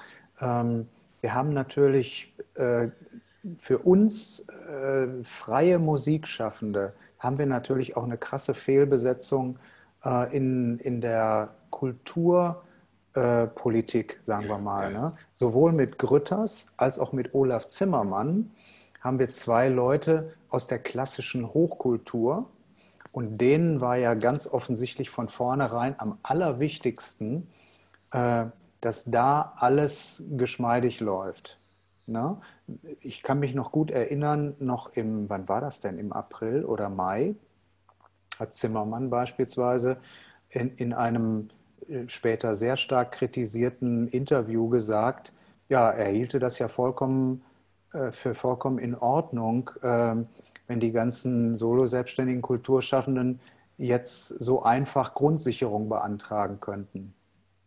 Und da merkt man einfach, für unsere Interessen ist das äh, eine Fehlbesetzung und wir brauchen eigentlich eigene Leute in derselben Position, die für unsere Interessen einstehen und auch die entsprechende Durchsetzungspower haben.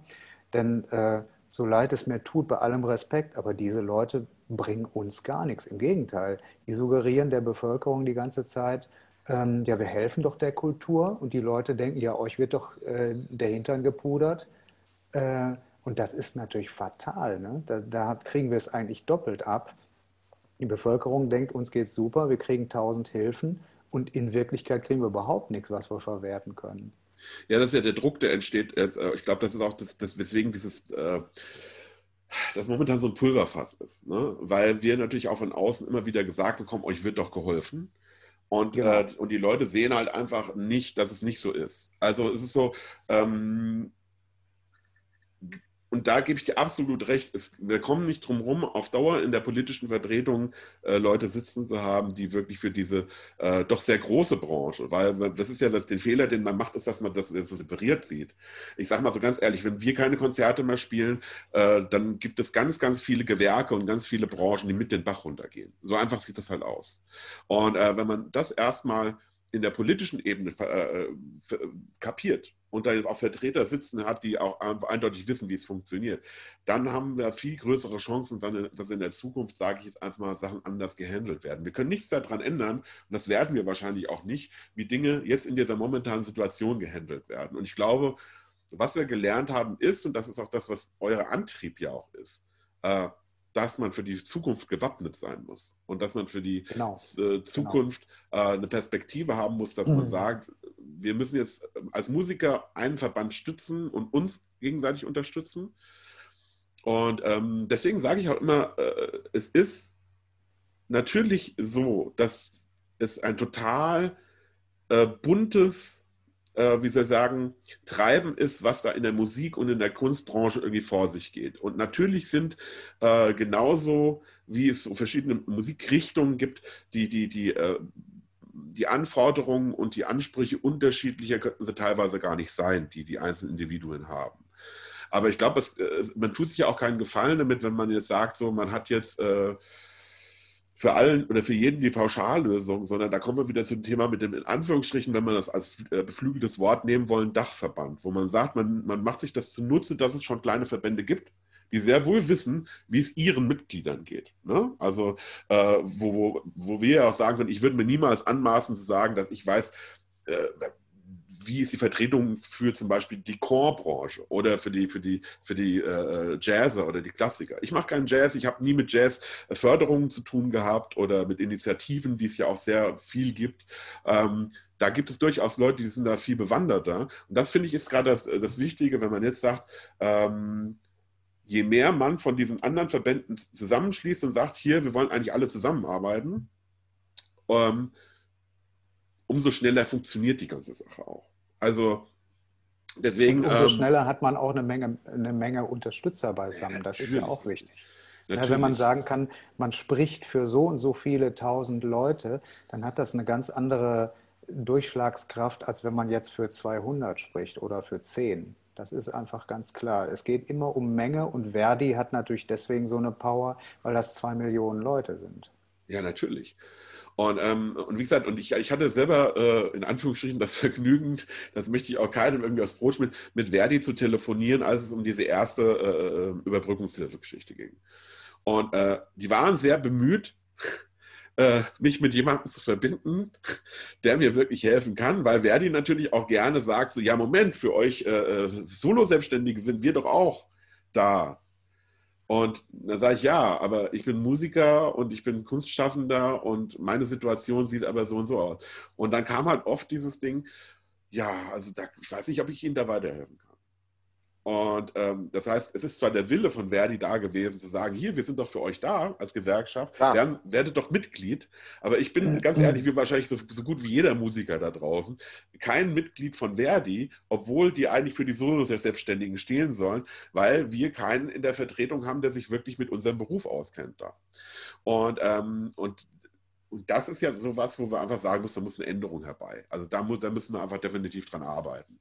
Und ähm, also es gibt auch ähm, bei Verdi jetzt mittlerweile zunehmend Leute, die sich auch mit der Branche mehr oder minder auskennen. Äh, wir sind aber trotzdem der Meinung, dass das nicht die richtige Form ist.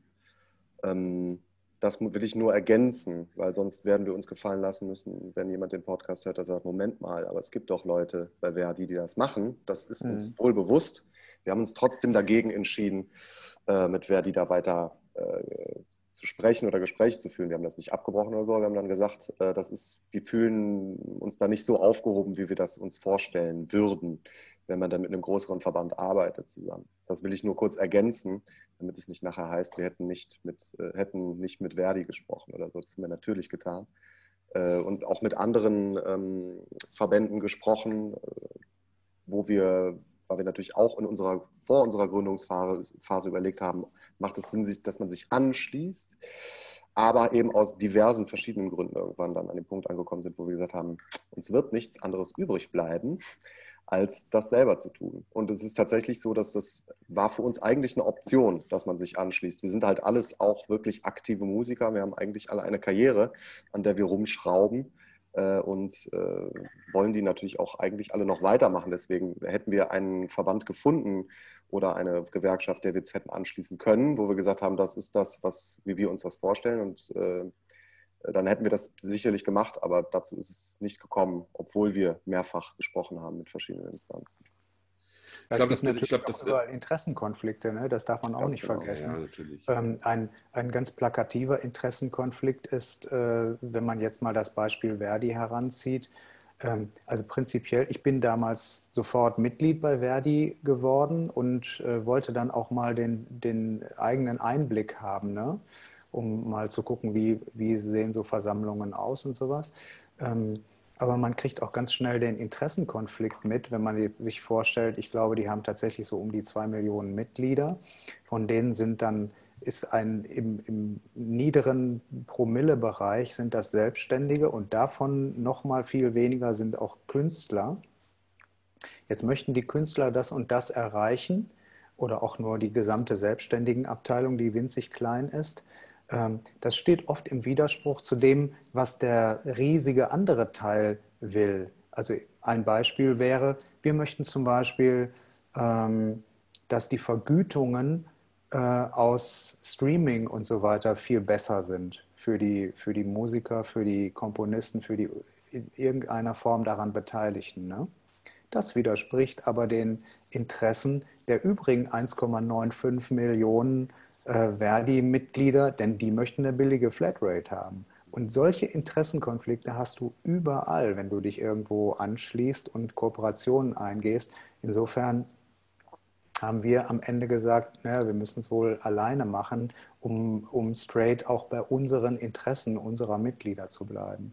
Man kann das aber auch sehr gut sehen, um wieder den äh, äh Blick wieder rüber Richtung Großbritannien zu äh, senden. Ich weiß nicht, ob ihr das mitbekommen habt diese Woche. Es wird ja äh, jetzt im Unterhaus äh, diskutiert, ne? dass ähm, äh, die britische Regierung quasi Maßnahmen ergreift, um Firmen wie Spotify und Co. dazu zu zwingen, ihr Abrechnungsmodell mit den Musikern äh, quasi äh, zu ändern. Das heißt, auch da ist es in Großbritannien schon in der Politik äh, angekommen, was bei uns mhm. noch gar nicht thematisiert wird. Äh, Lukas muss mal kurz irgendwie aussetzen, aber ähm, nicht schlimm. Aber, aber, das ist ja das Ding, äh, wo ich immer sage, äh, wenn wir schon sagen, wir reden, wir reden von einer globalisierten Welt, dann ist es auch manchmal wirklich ganz gut, dass wir gucken, wenn wir uns in Deutschland als äh, Land der Dichter und Denker nun mal bezeichnen und wo Kunst eigentlich ein hohes Gut sein sollte, dann sollte sich die deutsche Politik auch zum Beispiel in dem Fall mal ein Beispiel an den Briten nehmen und sagen, es ist durchaus auch äh, zu überlegen, weil es ist ja immer noch, und das wirst du auch wissen, Wolf, äh, da, da, da erzähle ich dir nichts Neues, es ist ja immer noch eine Multimilliardenbranche. Ja? Natürlich, äh, ja klar. Das ist ja, es, es, ist ja nicht so, dass das Geld nicht da wäre. Das, ist, das Geld ist, ist zuhauf da und äh, ich kann mich auch an keinen einzigen Fall erinnern, wo wir gerade von Großbritannien und deren Verhältnissen sprechen, wo ein prominenter äh, Musiker wie zum Beispiel Herbert Grönemeyer, Udo Lindenberg, Sorry. Peter Maffei mal zum Ritter geschlagen worden wäre, vom Kanzler, von der Kanzlerin, von irgendwem, vom Bundespräsidenten, da kann ich mich nicht dran erinnern. In England ist das Tagesordnung. Ja. Da werden die besonders erfolgreichen Künstler, ob das Schauspieler, Musiker, sonst was ist, die werden geehrt. Die sind sozusagen Heritage, die sind National Trust. Diese Leute sind das Bild von Großbritannien. Bei uns ist das Beiwerk, irgendwelche Gaukler, äh, die die Leute unterhalten. Und das ist das Fatale in einem Land der Dichter und Denker. Das wird überhaupt nicht gewertschätzt. Das ist äh, bestenfalls noch so, wenn, wenn äh, klassische Prominente wie Anne-Sophie Mutter, die ich übrigens ganz toll fand in dieser ganzen Pandemie, ja, fand ich auch. Wenn die sich, wenn die sich ihre Meriten verdienen, dann kriegen sie eine Ehrung.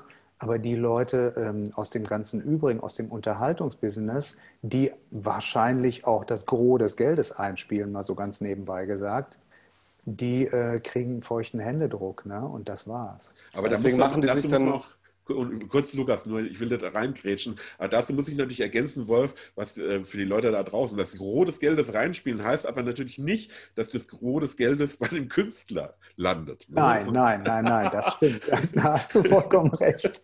Ach, ist das bei euch nicht so, oder was? oh, ich kann dir meine, ich kann dir meine letzte Streaming-Abrechnung zeigen. Ja. Ich kann dir meine letzte Streaming-Abrechnung zeigen. Ich werde mir davon mal äh, heute eine Pizza bestellen, sozusagen. Ach so, so viel ist es, ja? ja, ja du, du überlegst, wie du das in irgendeine Art von Hartgeld umwandeln willst. Ja, ja.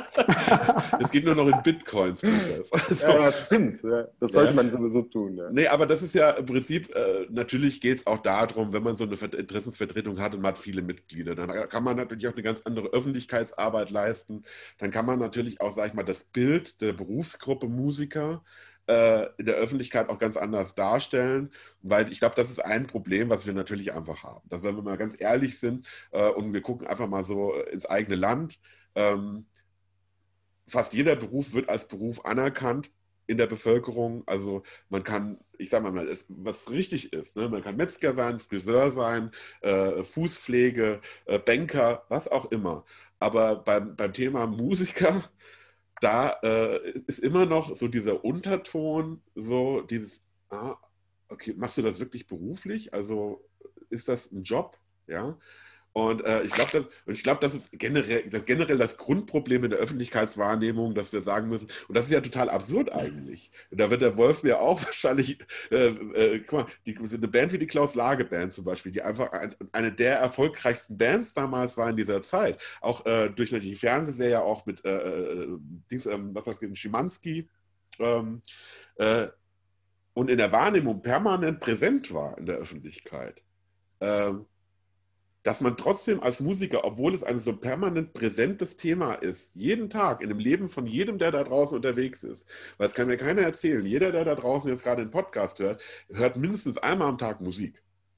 Und, ja, äh, ja, und, ja. und dann noch gleichzeitig zu denken oder das in Frage zu stellen, dass Musiker eigentlich ein normaler Beruf ist, finde ich, finde ich, ist ja in sich eine totale Absurdität. Ja, aber das ist, äh, da gibt es eine Einschränkung, so, äh, weil du das gerade jetzt mit, mit Klaus Lage ähm, zitiert hast. Ne? Das war für du mich sagst ein, Schlagzeuger. Bitte? Es gibt eine Einschränkung, Schlagzeuge. Die, ähm... Nein, also im Grunde genommen, äh, das habe ich schon oft, ich, ich habe ja schon in so vielen riesigen Projekten gespielt und sobald du Erfolg hast als Musiker, bist du sozusagen nachträglich legitimiert. Dann sind die Leute bereit zu sagen, naja, der hat Erfolg damit. Dann ist das sein Beruf. Aber sobald du jetzt ähm, zum Beispiel nicht plakativ Erfolg hast, du kannst vielleicht äh, total erfolgreich sein, aber das ist für die Leute nicht so offensichtlich, weil du nicht im Fernsehen damit bist oder irgendwas, dann fängst du die ganze Zeit an, dich zu rechtfertigen und alle wollen wissen, naja, äh, wovon lebst du denn wirklich, ne? Und das, Sobald du bei Carmen Nebel stehst, ist alles dufte. Dann sagen die Leute, ach so, du bist bei Carmen Nebel, ja, dann ist ja alles dufte. Wie viele Häuser hast du denn schon? Ja, ja. Aber, da, aber, aber, das ist ja, das ist ja gerade das Absurde, weil wenn man mal, äh, gerade für die Leute da draußen mal so ein bisschen äh, das Buch aufmachen kann. Wir wollen ja jetzt hier keine Finanzanalyse betreiben, aber äh, ich sage immer nur so, was, was wirklich sich auch verankern muss in der Denke der Leute ist, nicht jeder Musiker, der mal im Fernsehen präsent ist, äh, ist automatisch jemand, der davon leben kann. Also, also von, von, genau. von, von, diesen Songs. Also ich, ich sage, er lebt als Musiker, aber nur dadurch, dass er natürlich äh, äh, permanent irgendwie am Graben ist überall ne, und, seine, und seine Betätigungsfelder sucht. Aber nur weil man jetzt irgendwie sein Gesicht mal irgendwie in den Medien hatte, bedeutet das ja nicht, äh, äh dass man sagen, man lebt jetzt in Saus und Braus. Und das ist, und das ist ja oftmals auch diese äh, absurde Wahrnehmung von Leuten, wenn es gerade um Fernsehen oder Radio geht. Ne? Sobald jemand im Radio ist, also sobald jemand im Fernsehen ist, kommt automatisch dieser Vergleich mit, derjenige muss aber wohlhabend sein, weil sonst wäre er ja auch nicht so berühmt. Ne? Äh, und wenn man wirklich mal das Fass aufmachen würde und würde sagen, was, was ein Musiker oder ein Schauspieler auch, also das ist ja auch gerade ein gutes Beispiel, weil es noch vielleicht sogar so teilweise populärer ist. Ähm, da gab es auch ein äh, sehr interessantes Interview ähm, mit einem Tatortdarsteller, der mal gesagt hat, wie das in der Branche eigentlich aussieht und dass eigentlich äh, ein Großteil, also über 90 Prozent der Schauspieler, die auch in den öffentlich-rechtlichen präsent sind, vielleicht im Jahr auf roundabout 10, 15 Drehtage kommen und, äh, äh, und da Geld verdienen und den Rest vom Jahr sehen müssen, wie sie mehr oder minder irgendwie überleben. Ja? Mhm. Äh, aber die Leute denken halt nur, oh, der spielt bei der Serie mit, der muss reich sein. Der sieht den Musiker, der in der Fernsehshow auftritt und äh, hat sofort die Gleichung, ja, der muss reich sein, weil er in der Fernsehsendung auftritt man ähm, muss es differenzieren. Unsere Arbeit ist natürlich äh, eine Öffentlichkeitsarbeit. Wir stehen draußen auf Bühnen, wir sind äh, in den Medien äh, aktiv, ähm, weil es unser Arbeitsfeld ist. Aber es bedeutet nicht automatisch, dass wir ähm, von unserem vermeintlichen Ruhm finanziell großartig zehren können. Ne? Äh, und, das, und das ist, glaube ich, immer diese Diskrepanz, die in der Wahrnehmung da ist, weil wir natürlich äh, dadurch, wenn wir irgendwo äh, auch als Schlagzeuger, ich sage mal so, äh, bei einer Vollplayback-Show im Hintergrund Natascha Bettingfield begleiten äh, und einer sieht einen, der einen kennt im Gesicht äh, und sieht, sieht, das Gesicht, sagt, oh hier, ich habe dich im Fernsehen gesehen. Ja, der hat automatisch sofort dieses Bild vor, vor Augen, so, ähm, dem muss es aber gut gehen. Ähm, und du das hast ist halt, also mal Vollplayback für Natascha Bedingfield. Ja, habe ich.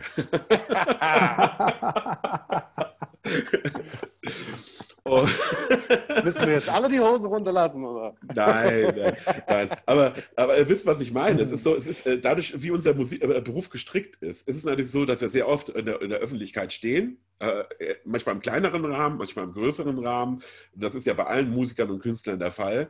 Und dadurch ist es oftmals auch dieses, äh, dass wir so ein bisschen dieses besondere Flair für das Publikum mitbringen. Ja, also wir werden schon von den Leuten so als in Anführungsstrichen als was Besonderes angesehen, weil wir natürlich oben auf der Bühne stehen. Das heißt, es ist automatisch schon diese erhöhte Position. Ne? Und schon hat man dieses, oh, das ist der Musiker, der da oben steht. Ne? Und ähm, aber das, das finden wir natürlich toll. Und das ist natürlich auch eine Nahrung, die man als Künstler hat, wenn man natürlich auch dieses Feedback bekommt aber man muss auch, glaube ich, einfach nach außen darstellen, dass es in keiner Art und Weise sich in der Art und Weise auf der Lebensunterhaltsebene quasi widerspiegelt, äh, was vielleicht als Bild nach außen geht. Hm. Ja, also ja, ich denke auch, also ich, ich glaube, ne, das kommt, wir drehen uns so ein bisschen äh, zurück, äh, wo wir angefangen haben. Ich, ich glaube, eine der wichtigen Dinge ist auf jeden Fall so die Wahrnehmung für, für Kunst- und Musikschaffende so ein bisschen zu verändern. Äh, vielleicht stimmt es auch, dass man dann Äh, das denke ich schon sehr lange, äh, dass man vielleicht auch ein bisschen von seinem, eben das, was man dann halt auch so toll findet als Musiker, wenn man dann im Fernsehen gesehen und erkannt wird, und das schmeichelt einem auch, um ein realistisches Bild zu zeichnen, muss man vielleicht auch ein bisschen weniger davon haben und ein bisschen mehr sagen, hey, das ist halt mein Beruf und das ein bisschen nüchterner insgesamt betrachten. Äh, das finde ich ist auf jeden Fall ein wichtiger Punkt. So, und das ist ja eben auch, wie gesagt, ein wichtiger Punkt von Pro Musik, dass wir sagen, in der Außenwahrnehmung muss sich da auf jeden Fall was verändern und da gibt es verschiedene Tools, mit denen man das äh, angehen kann. Äh, genau. Das sehe ich auf jeden Fall so zusammen. Man sieht ja, man sieht ja in der Öffentlichkeit von dem, was wir tun, quasi die Spitze des Eisbergs. Ne? Ja. Also diese, diese Stunde oder zwei Stunden auf der Bühne oder die drei Minuten im Fernsehen, die stehen ja in einem krassen äh, Missverhältnis zu den Stunden am Lenkrad, zu den Stunden äh, beim Üben, zu den Stunden am Schreibtisch mit Orga und Steuererklärungen und so weiter. Also ich würde sagen, ein Verhältnis von 1 zu 10 ist noch sehr diplomatisch. Also der allergeringste Teil wird ja tatsächlich auf der, äh, mit einer Performance verbracht. Das ist wirklich nur ein winziger Teil. Das, das wissen die Leute einfach nicht. Die denken, oh, das macht dem doch Spaß, das ist doch toll. Und dafür kriegt er auch noch Geld. Wahnsinn. Mhm. Aber ich glaube, das ist auch so ein bisschen der Tatsache geschuldet, wenn wir, wenn wir mal kurz beim Geld stehen bleiben. Äh, da man kriegt die Öffentlichkeit schon mit, was zum Beispiel, was, was verdient jetzt eine Friseurin, ja, oder äh, was verdient jetzt äh, ein Kfz-Mechaniker oder äh, wie viel verdient jetzt ein Maurer oder sowas. Das heißt, das ist den Leuten schon irgendwie so grob zumindest immer so vorhanden, dass man so ein Bild im Kopf hat, ah, in der Berufsgruppe verdienst du so viel, verdienst du so viel. Danach werden ja zum Beispiel dann auch die, die Entscheidungen oft getroffen, welche Ausbildung man macht, ob man jetzt studieren geht, etc. Und ich glaube, diese äh, nicht zu greifbare Struktur im Bereich Kultur und Musik, dass man sagen kann, es gibt jetzt den, ich sage mal ganz blöd, den Stundenlohn von XY, ja, ähm, macht es einfach für andere Leute, die nichts damit zu tun haben, unheimlich schwer zu kapieren, was eigentlich die Realität darstellt. Also, Wobei man das leicht herstellen könnte.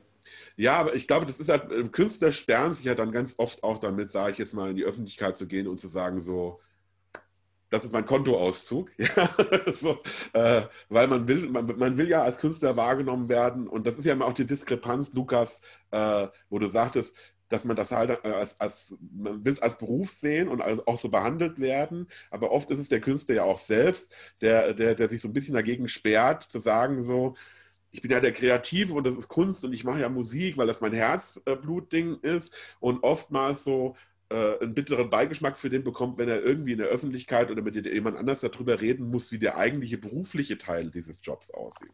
Ich weiß auch gar nicht, ob das sein muss, ehrlich gesagt. Ich glaube, ähm wenn man sagt, man möchte die Wahrnehmung für Kultur äh, verändern in der Öffentlichkeit, muss man das vor allem dadurch machen, dass man den, den Leuten ähm, nochmal vor Augen führt, was, was an Kultur sie eigentlich konsumieren. Denn das ist, glaube ich, vielen nicht klar. Das war das, was der Wolf äh, vorhin mal gesagt hat.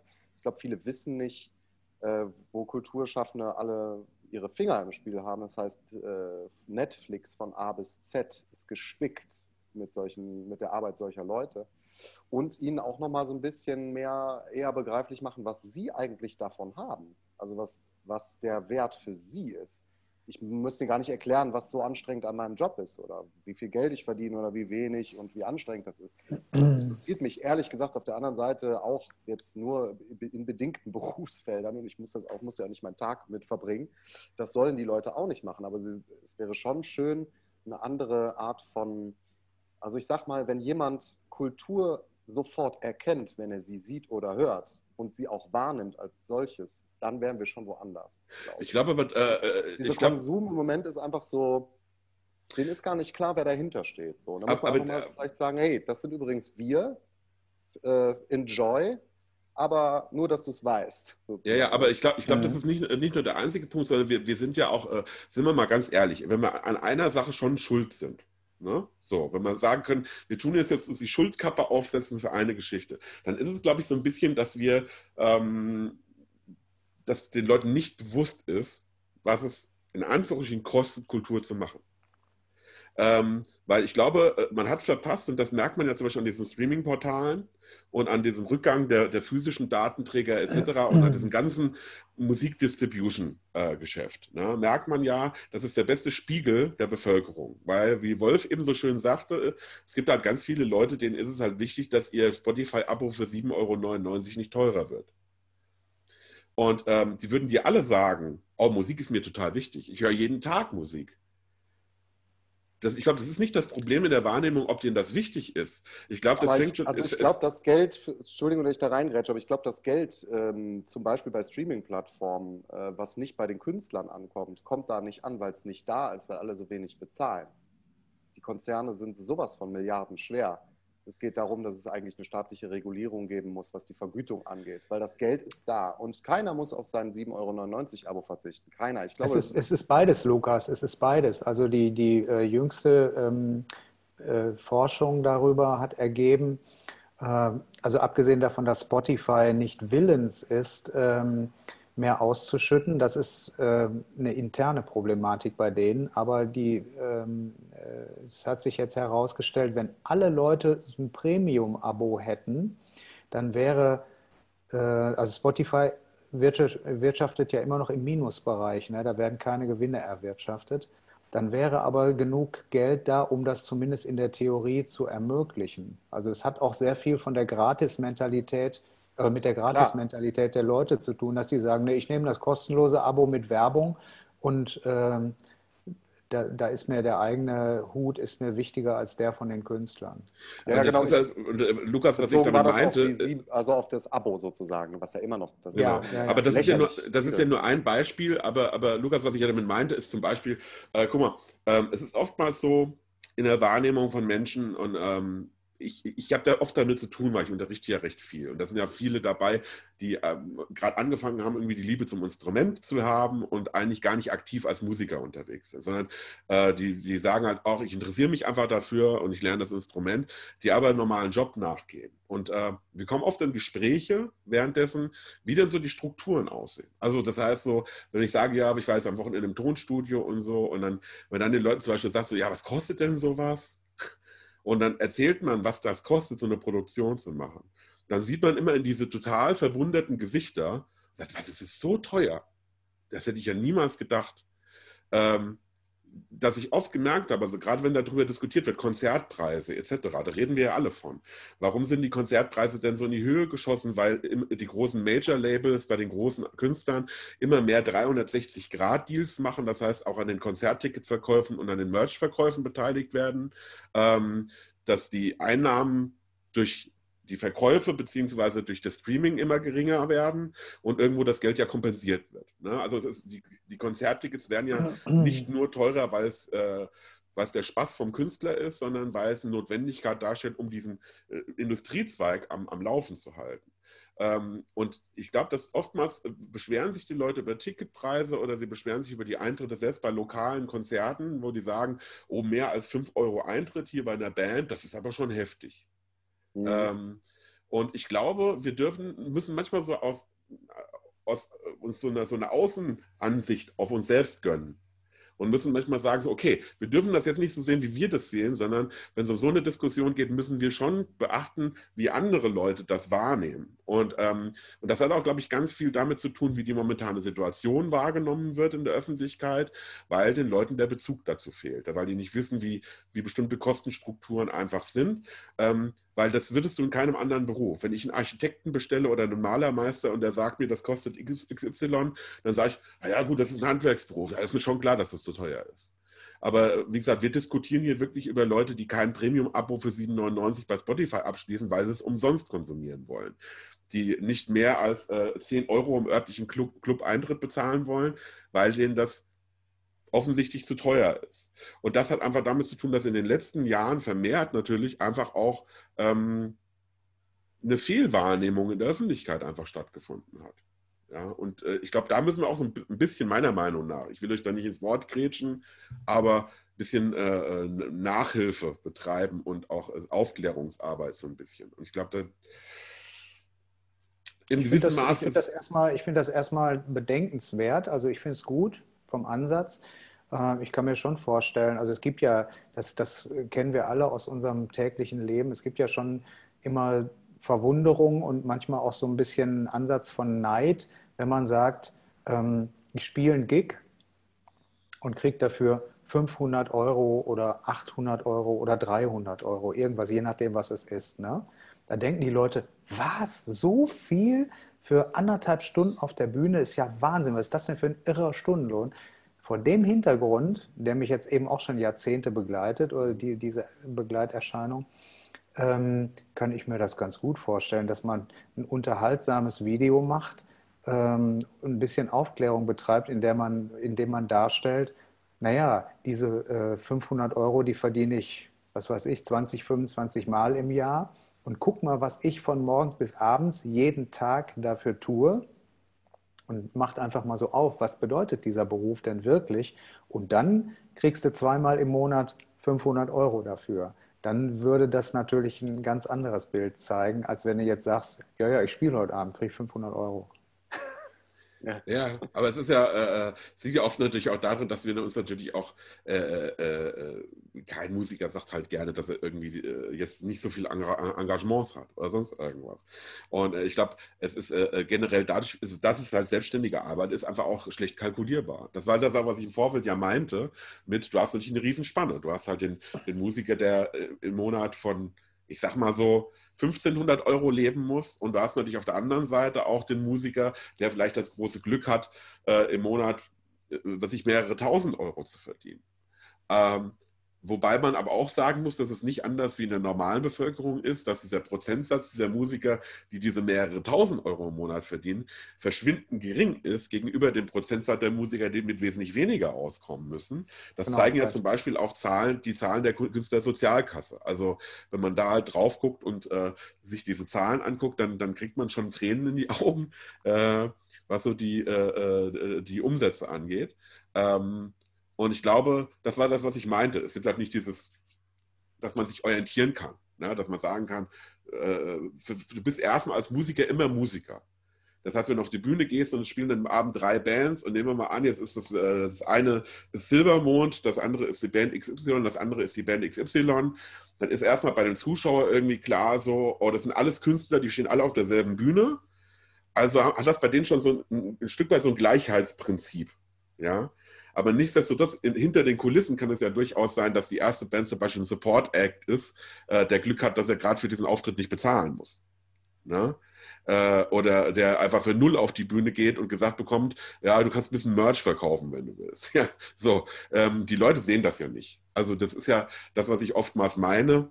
Und ähm, ich finde ja, ich sage das ja nur aus dem Grund, äh, weil ich oft mitkriege, dass halt gerade bei, bei Diskussionen, die in den Social-Media-Kanälen stattfinden, sich natürlich oft auch der Normalbürger einklingt und sein vehementes Unverständnis für unsere Situation halt preisgibt. Und ich sage halt, da kann ich halt diesem Normalbürger in Anführungsstrichen nicht die Schuld geben, weil das ist halt so ein bisschen auch die, der Punkt mit der Öffentlichkeits- Darstellung, die halt einfach Musik und Kunst einfach auch hat.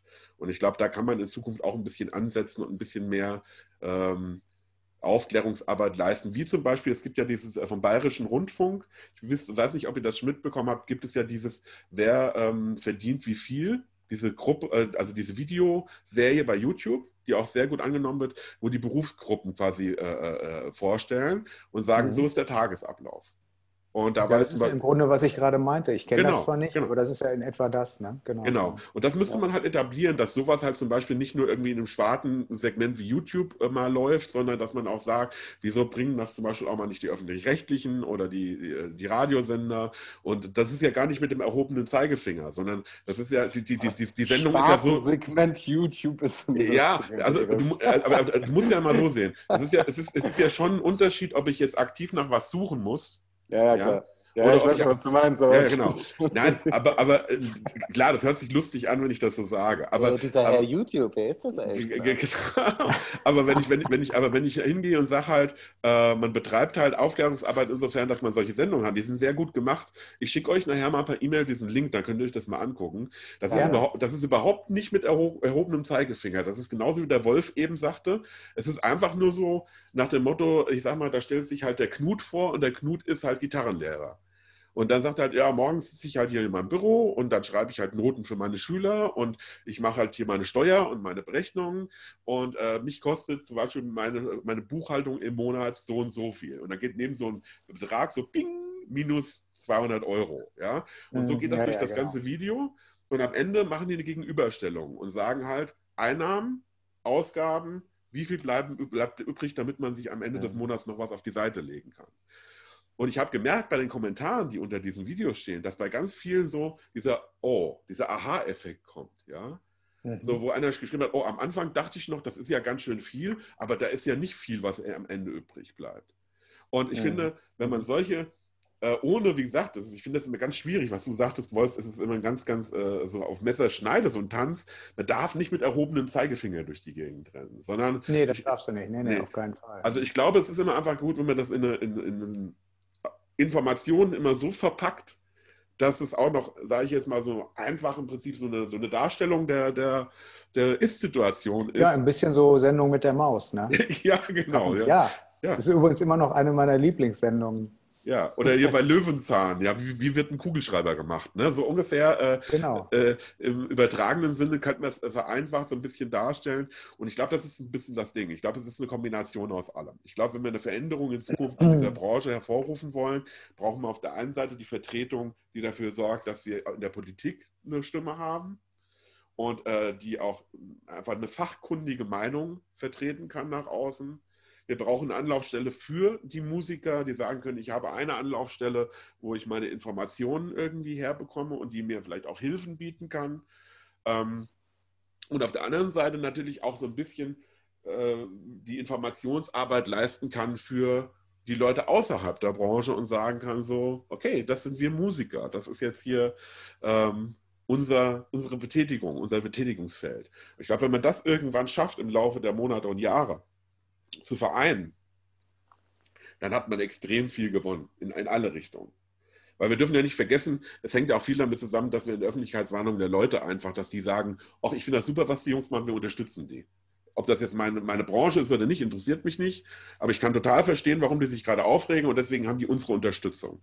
Und ich glaube, das ist auch von der anderen Seite ganz wichtig. Wir dürfen nicht immer nur an die Unterstützung von der politischen Ebene denken, sondern wir müssen auch ganz, ganz oft an die Unterstützung denken, die aus der breiten Masse kommt. Und äh, ich glaube, wenn man das schafft, auf Dauer so ein bisschen zu einem ganzheitlichen äh, Gesamtpaket zu schnüren, dann ist, dann ist man wirklich so auf der, auf der Gewinnerstraße unterwegs irgendwann mal. Ja, ist das schon, ist das schon ein gutes, wir haben ja einige Ziele Schlusswort. formuliert. genau, wir haben ja einige Ziele formuliert und äh, ich, ich fand es auch inspirierend, muss ich sagen, jetzt so das nochmal von ein paar anderen Aspekten her zu beleuchten. Ich fände es auch einfach schön, wenn ähm, wir in der nächsten Pandemie, die dann wahrscheinlich so in zwei oder drei Jahren kommt, mit einem Virus, das wir heute noch nicht kennen, wenn wir dann schon mal ein bisschen besser aufgestellt sind und ein bisschen, ja.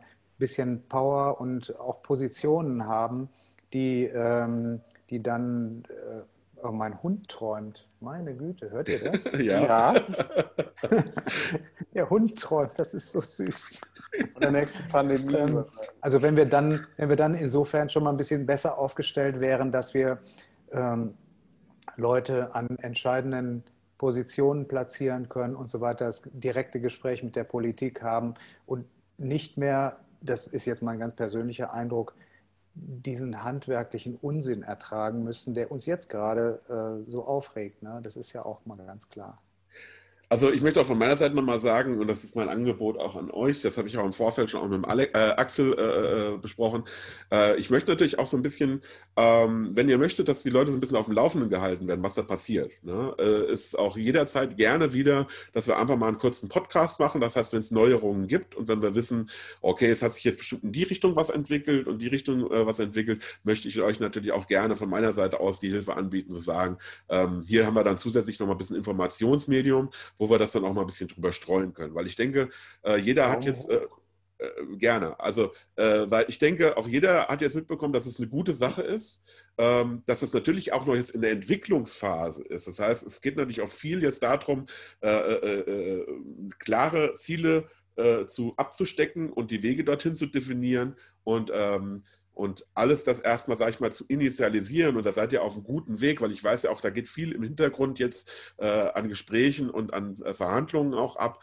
Und ich kann halt jedem nur sagen, so, ähm, ihr könnt den Verband dadurch unterstützen, dass ihr jetzt quasi einfach auch schon mal die Facebook-Seite liked und dass ihr auch äh, jetzt schon mal hingeht und euch für den Newsletter eintragt, weil wenn man so diese alte Angewohnheit hat, äh, erstmal abzuwarten, bis das Ding groß genug ist, dann dauert es umso länger, weil äh, so ein Verband kann nur wachsen, wenn die Leute von Anfang an dabei sind und das unterstützen, auch wenn vielleicht auch so am Anfang man noch so vielleicht von außen das Gefühl hat, so, ja, äh, ich habe jetzt auch gar keine äh, DIN A4-Agenda, auf denen hier 200 Punkte stehen, äh, äh, die ich jetzt abhaken kann und wieso soll ich das jetzt äh, unterstützen? Und ich finde halt immer, gerade in so einer äh, Anfangsphase und gerade wenn sowas, sage ich jetzt mal, in die Öffentlichkeit geht, ist es der beste Zeitpunkt zu sagen, hier, ich bin einer der Stützpfeiler, ich unterstütze die ganze Geschichte jetzt. Das heißt, jeder, der pro Musik, da wollen wir noch ganz darauf hinweisen, sucht, ähm, kann euch unter ähm, folgenden Medien und Adressen finden.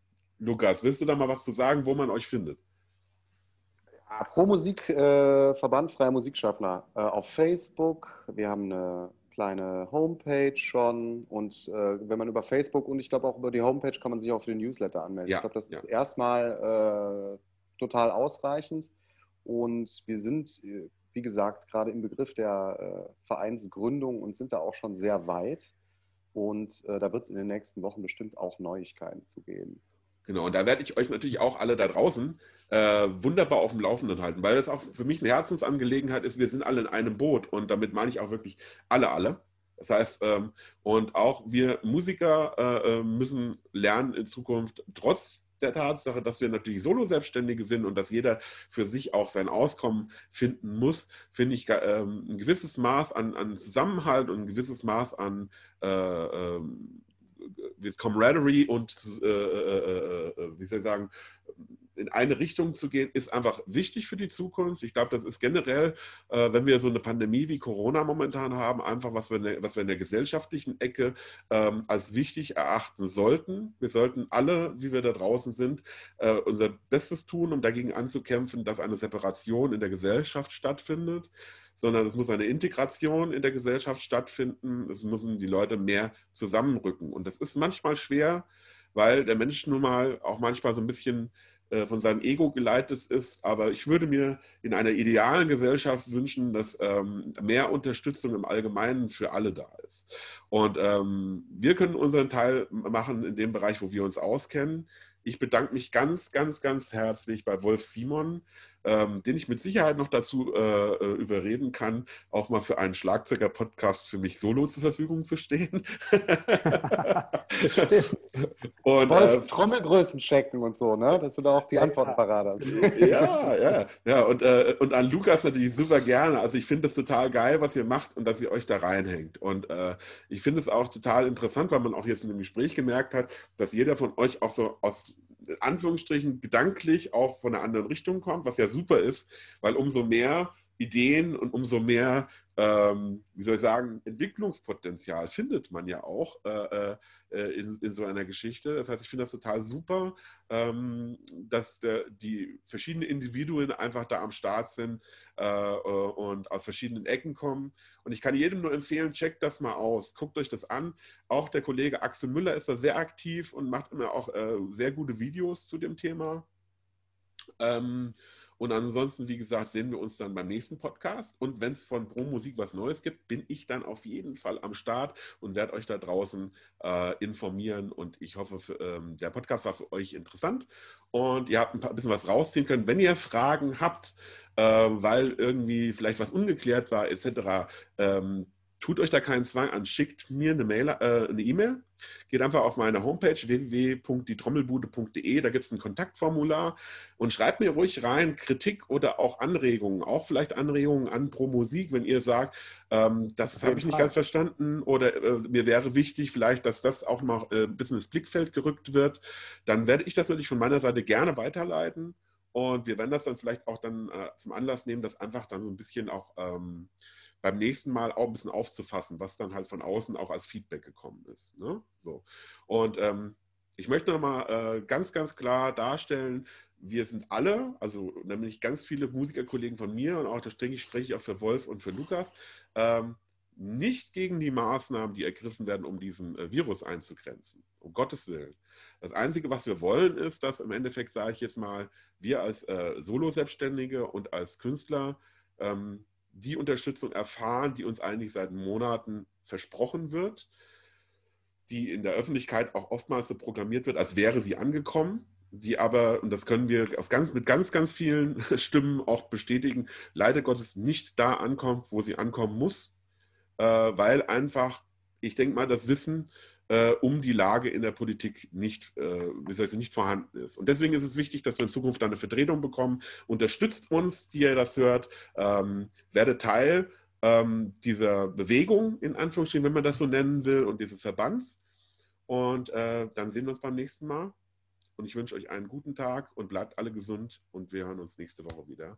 Und ich bedanke mich ganz, ganz herrlich, äh, herzlich bei Lukas Berg und Wolf Simon und ich überlasse euch quasi das finale Wort. Ihr könnt gerne nochmal, äh, wow. vielleicht, vielleicht Lukas fängt vielleicht an, einfach nochmal kurz was raussagen, wo er sagt, okay, das ist ein gutes Abschlusswort, das wollte ich noch sagen. Boah, es ist alles gesagt, würde ich sagen.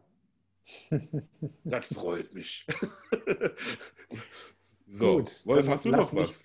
Dann lass mich äh, zum Schluss sagen, ähm, dass was es am besten auf den Punkt bringt, glaube ich, ist, äh, was wir herstellen wollen und müssen mit Pro Musik. Das ist einfach Schwarmintelligenz. Wir brauchen alle, die in dieser Situation sind.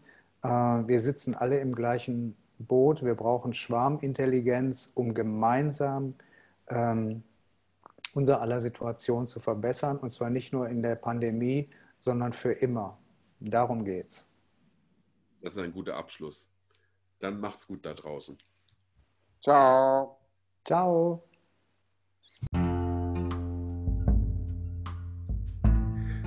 Ich hoffe, du hattest auch diesmal wieder Spaß an der Folge. Ich wäre dir sehr dankbar, wenn du mich unterstützen würdest unter www.patreon.com slash die Trommelbude oder buymeacoffee.com slash die Trommelbude kann man mir ein virtuelles Trinkgeld hinterlassen, beziehungsweise den Podcast auch unterstützen, indem man monatlich abonniert. Ähm, das hilft dabei, das Ganze am Laufen zu halten. Und äh, wenn ihr Vorschläge und wenn ihr Kritik habt, könnt ihr gerne unter www.dietrommelbude.de mir eine Nachricht zukommen lassen. Bis zum nächsten Mal, euer Juan.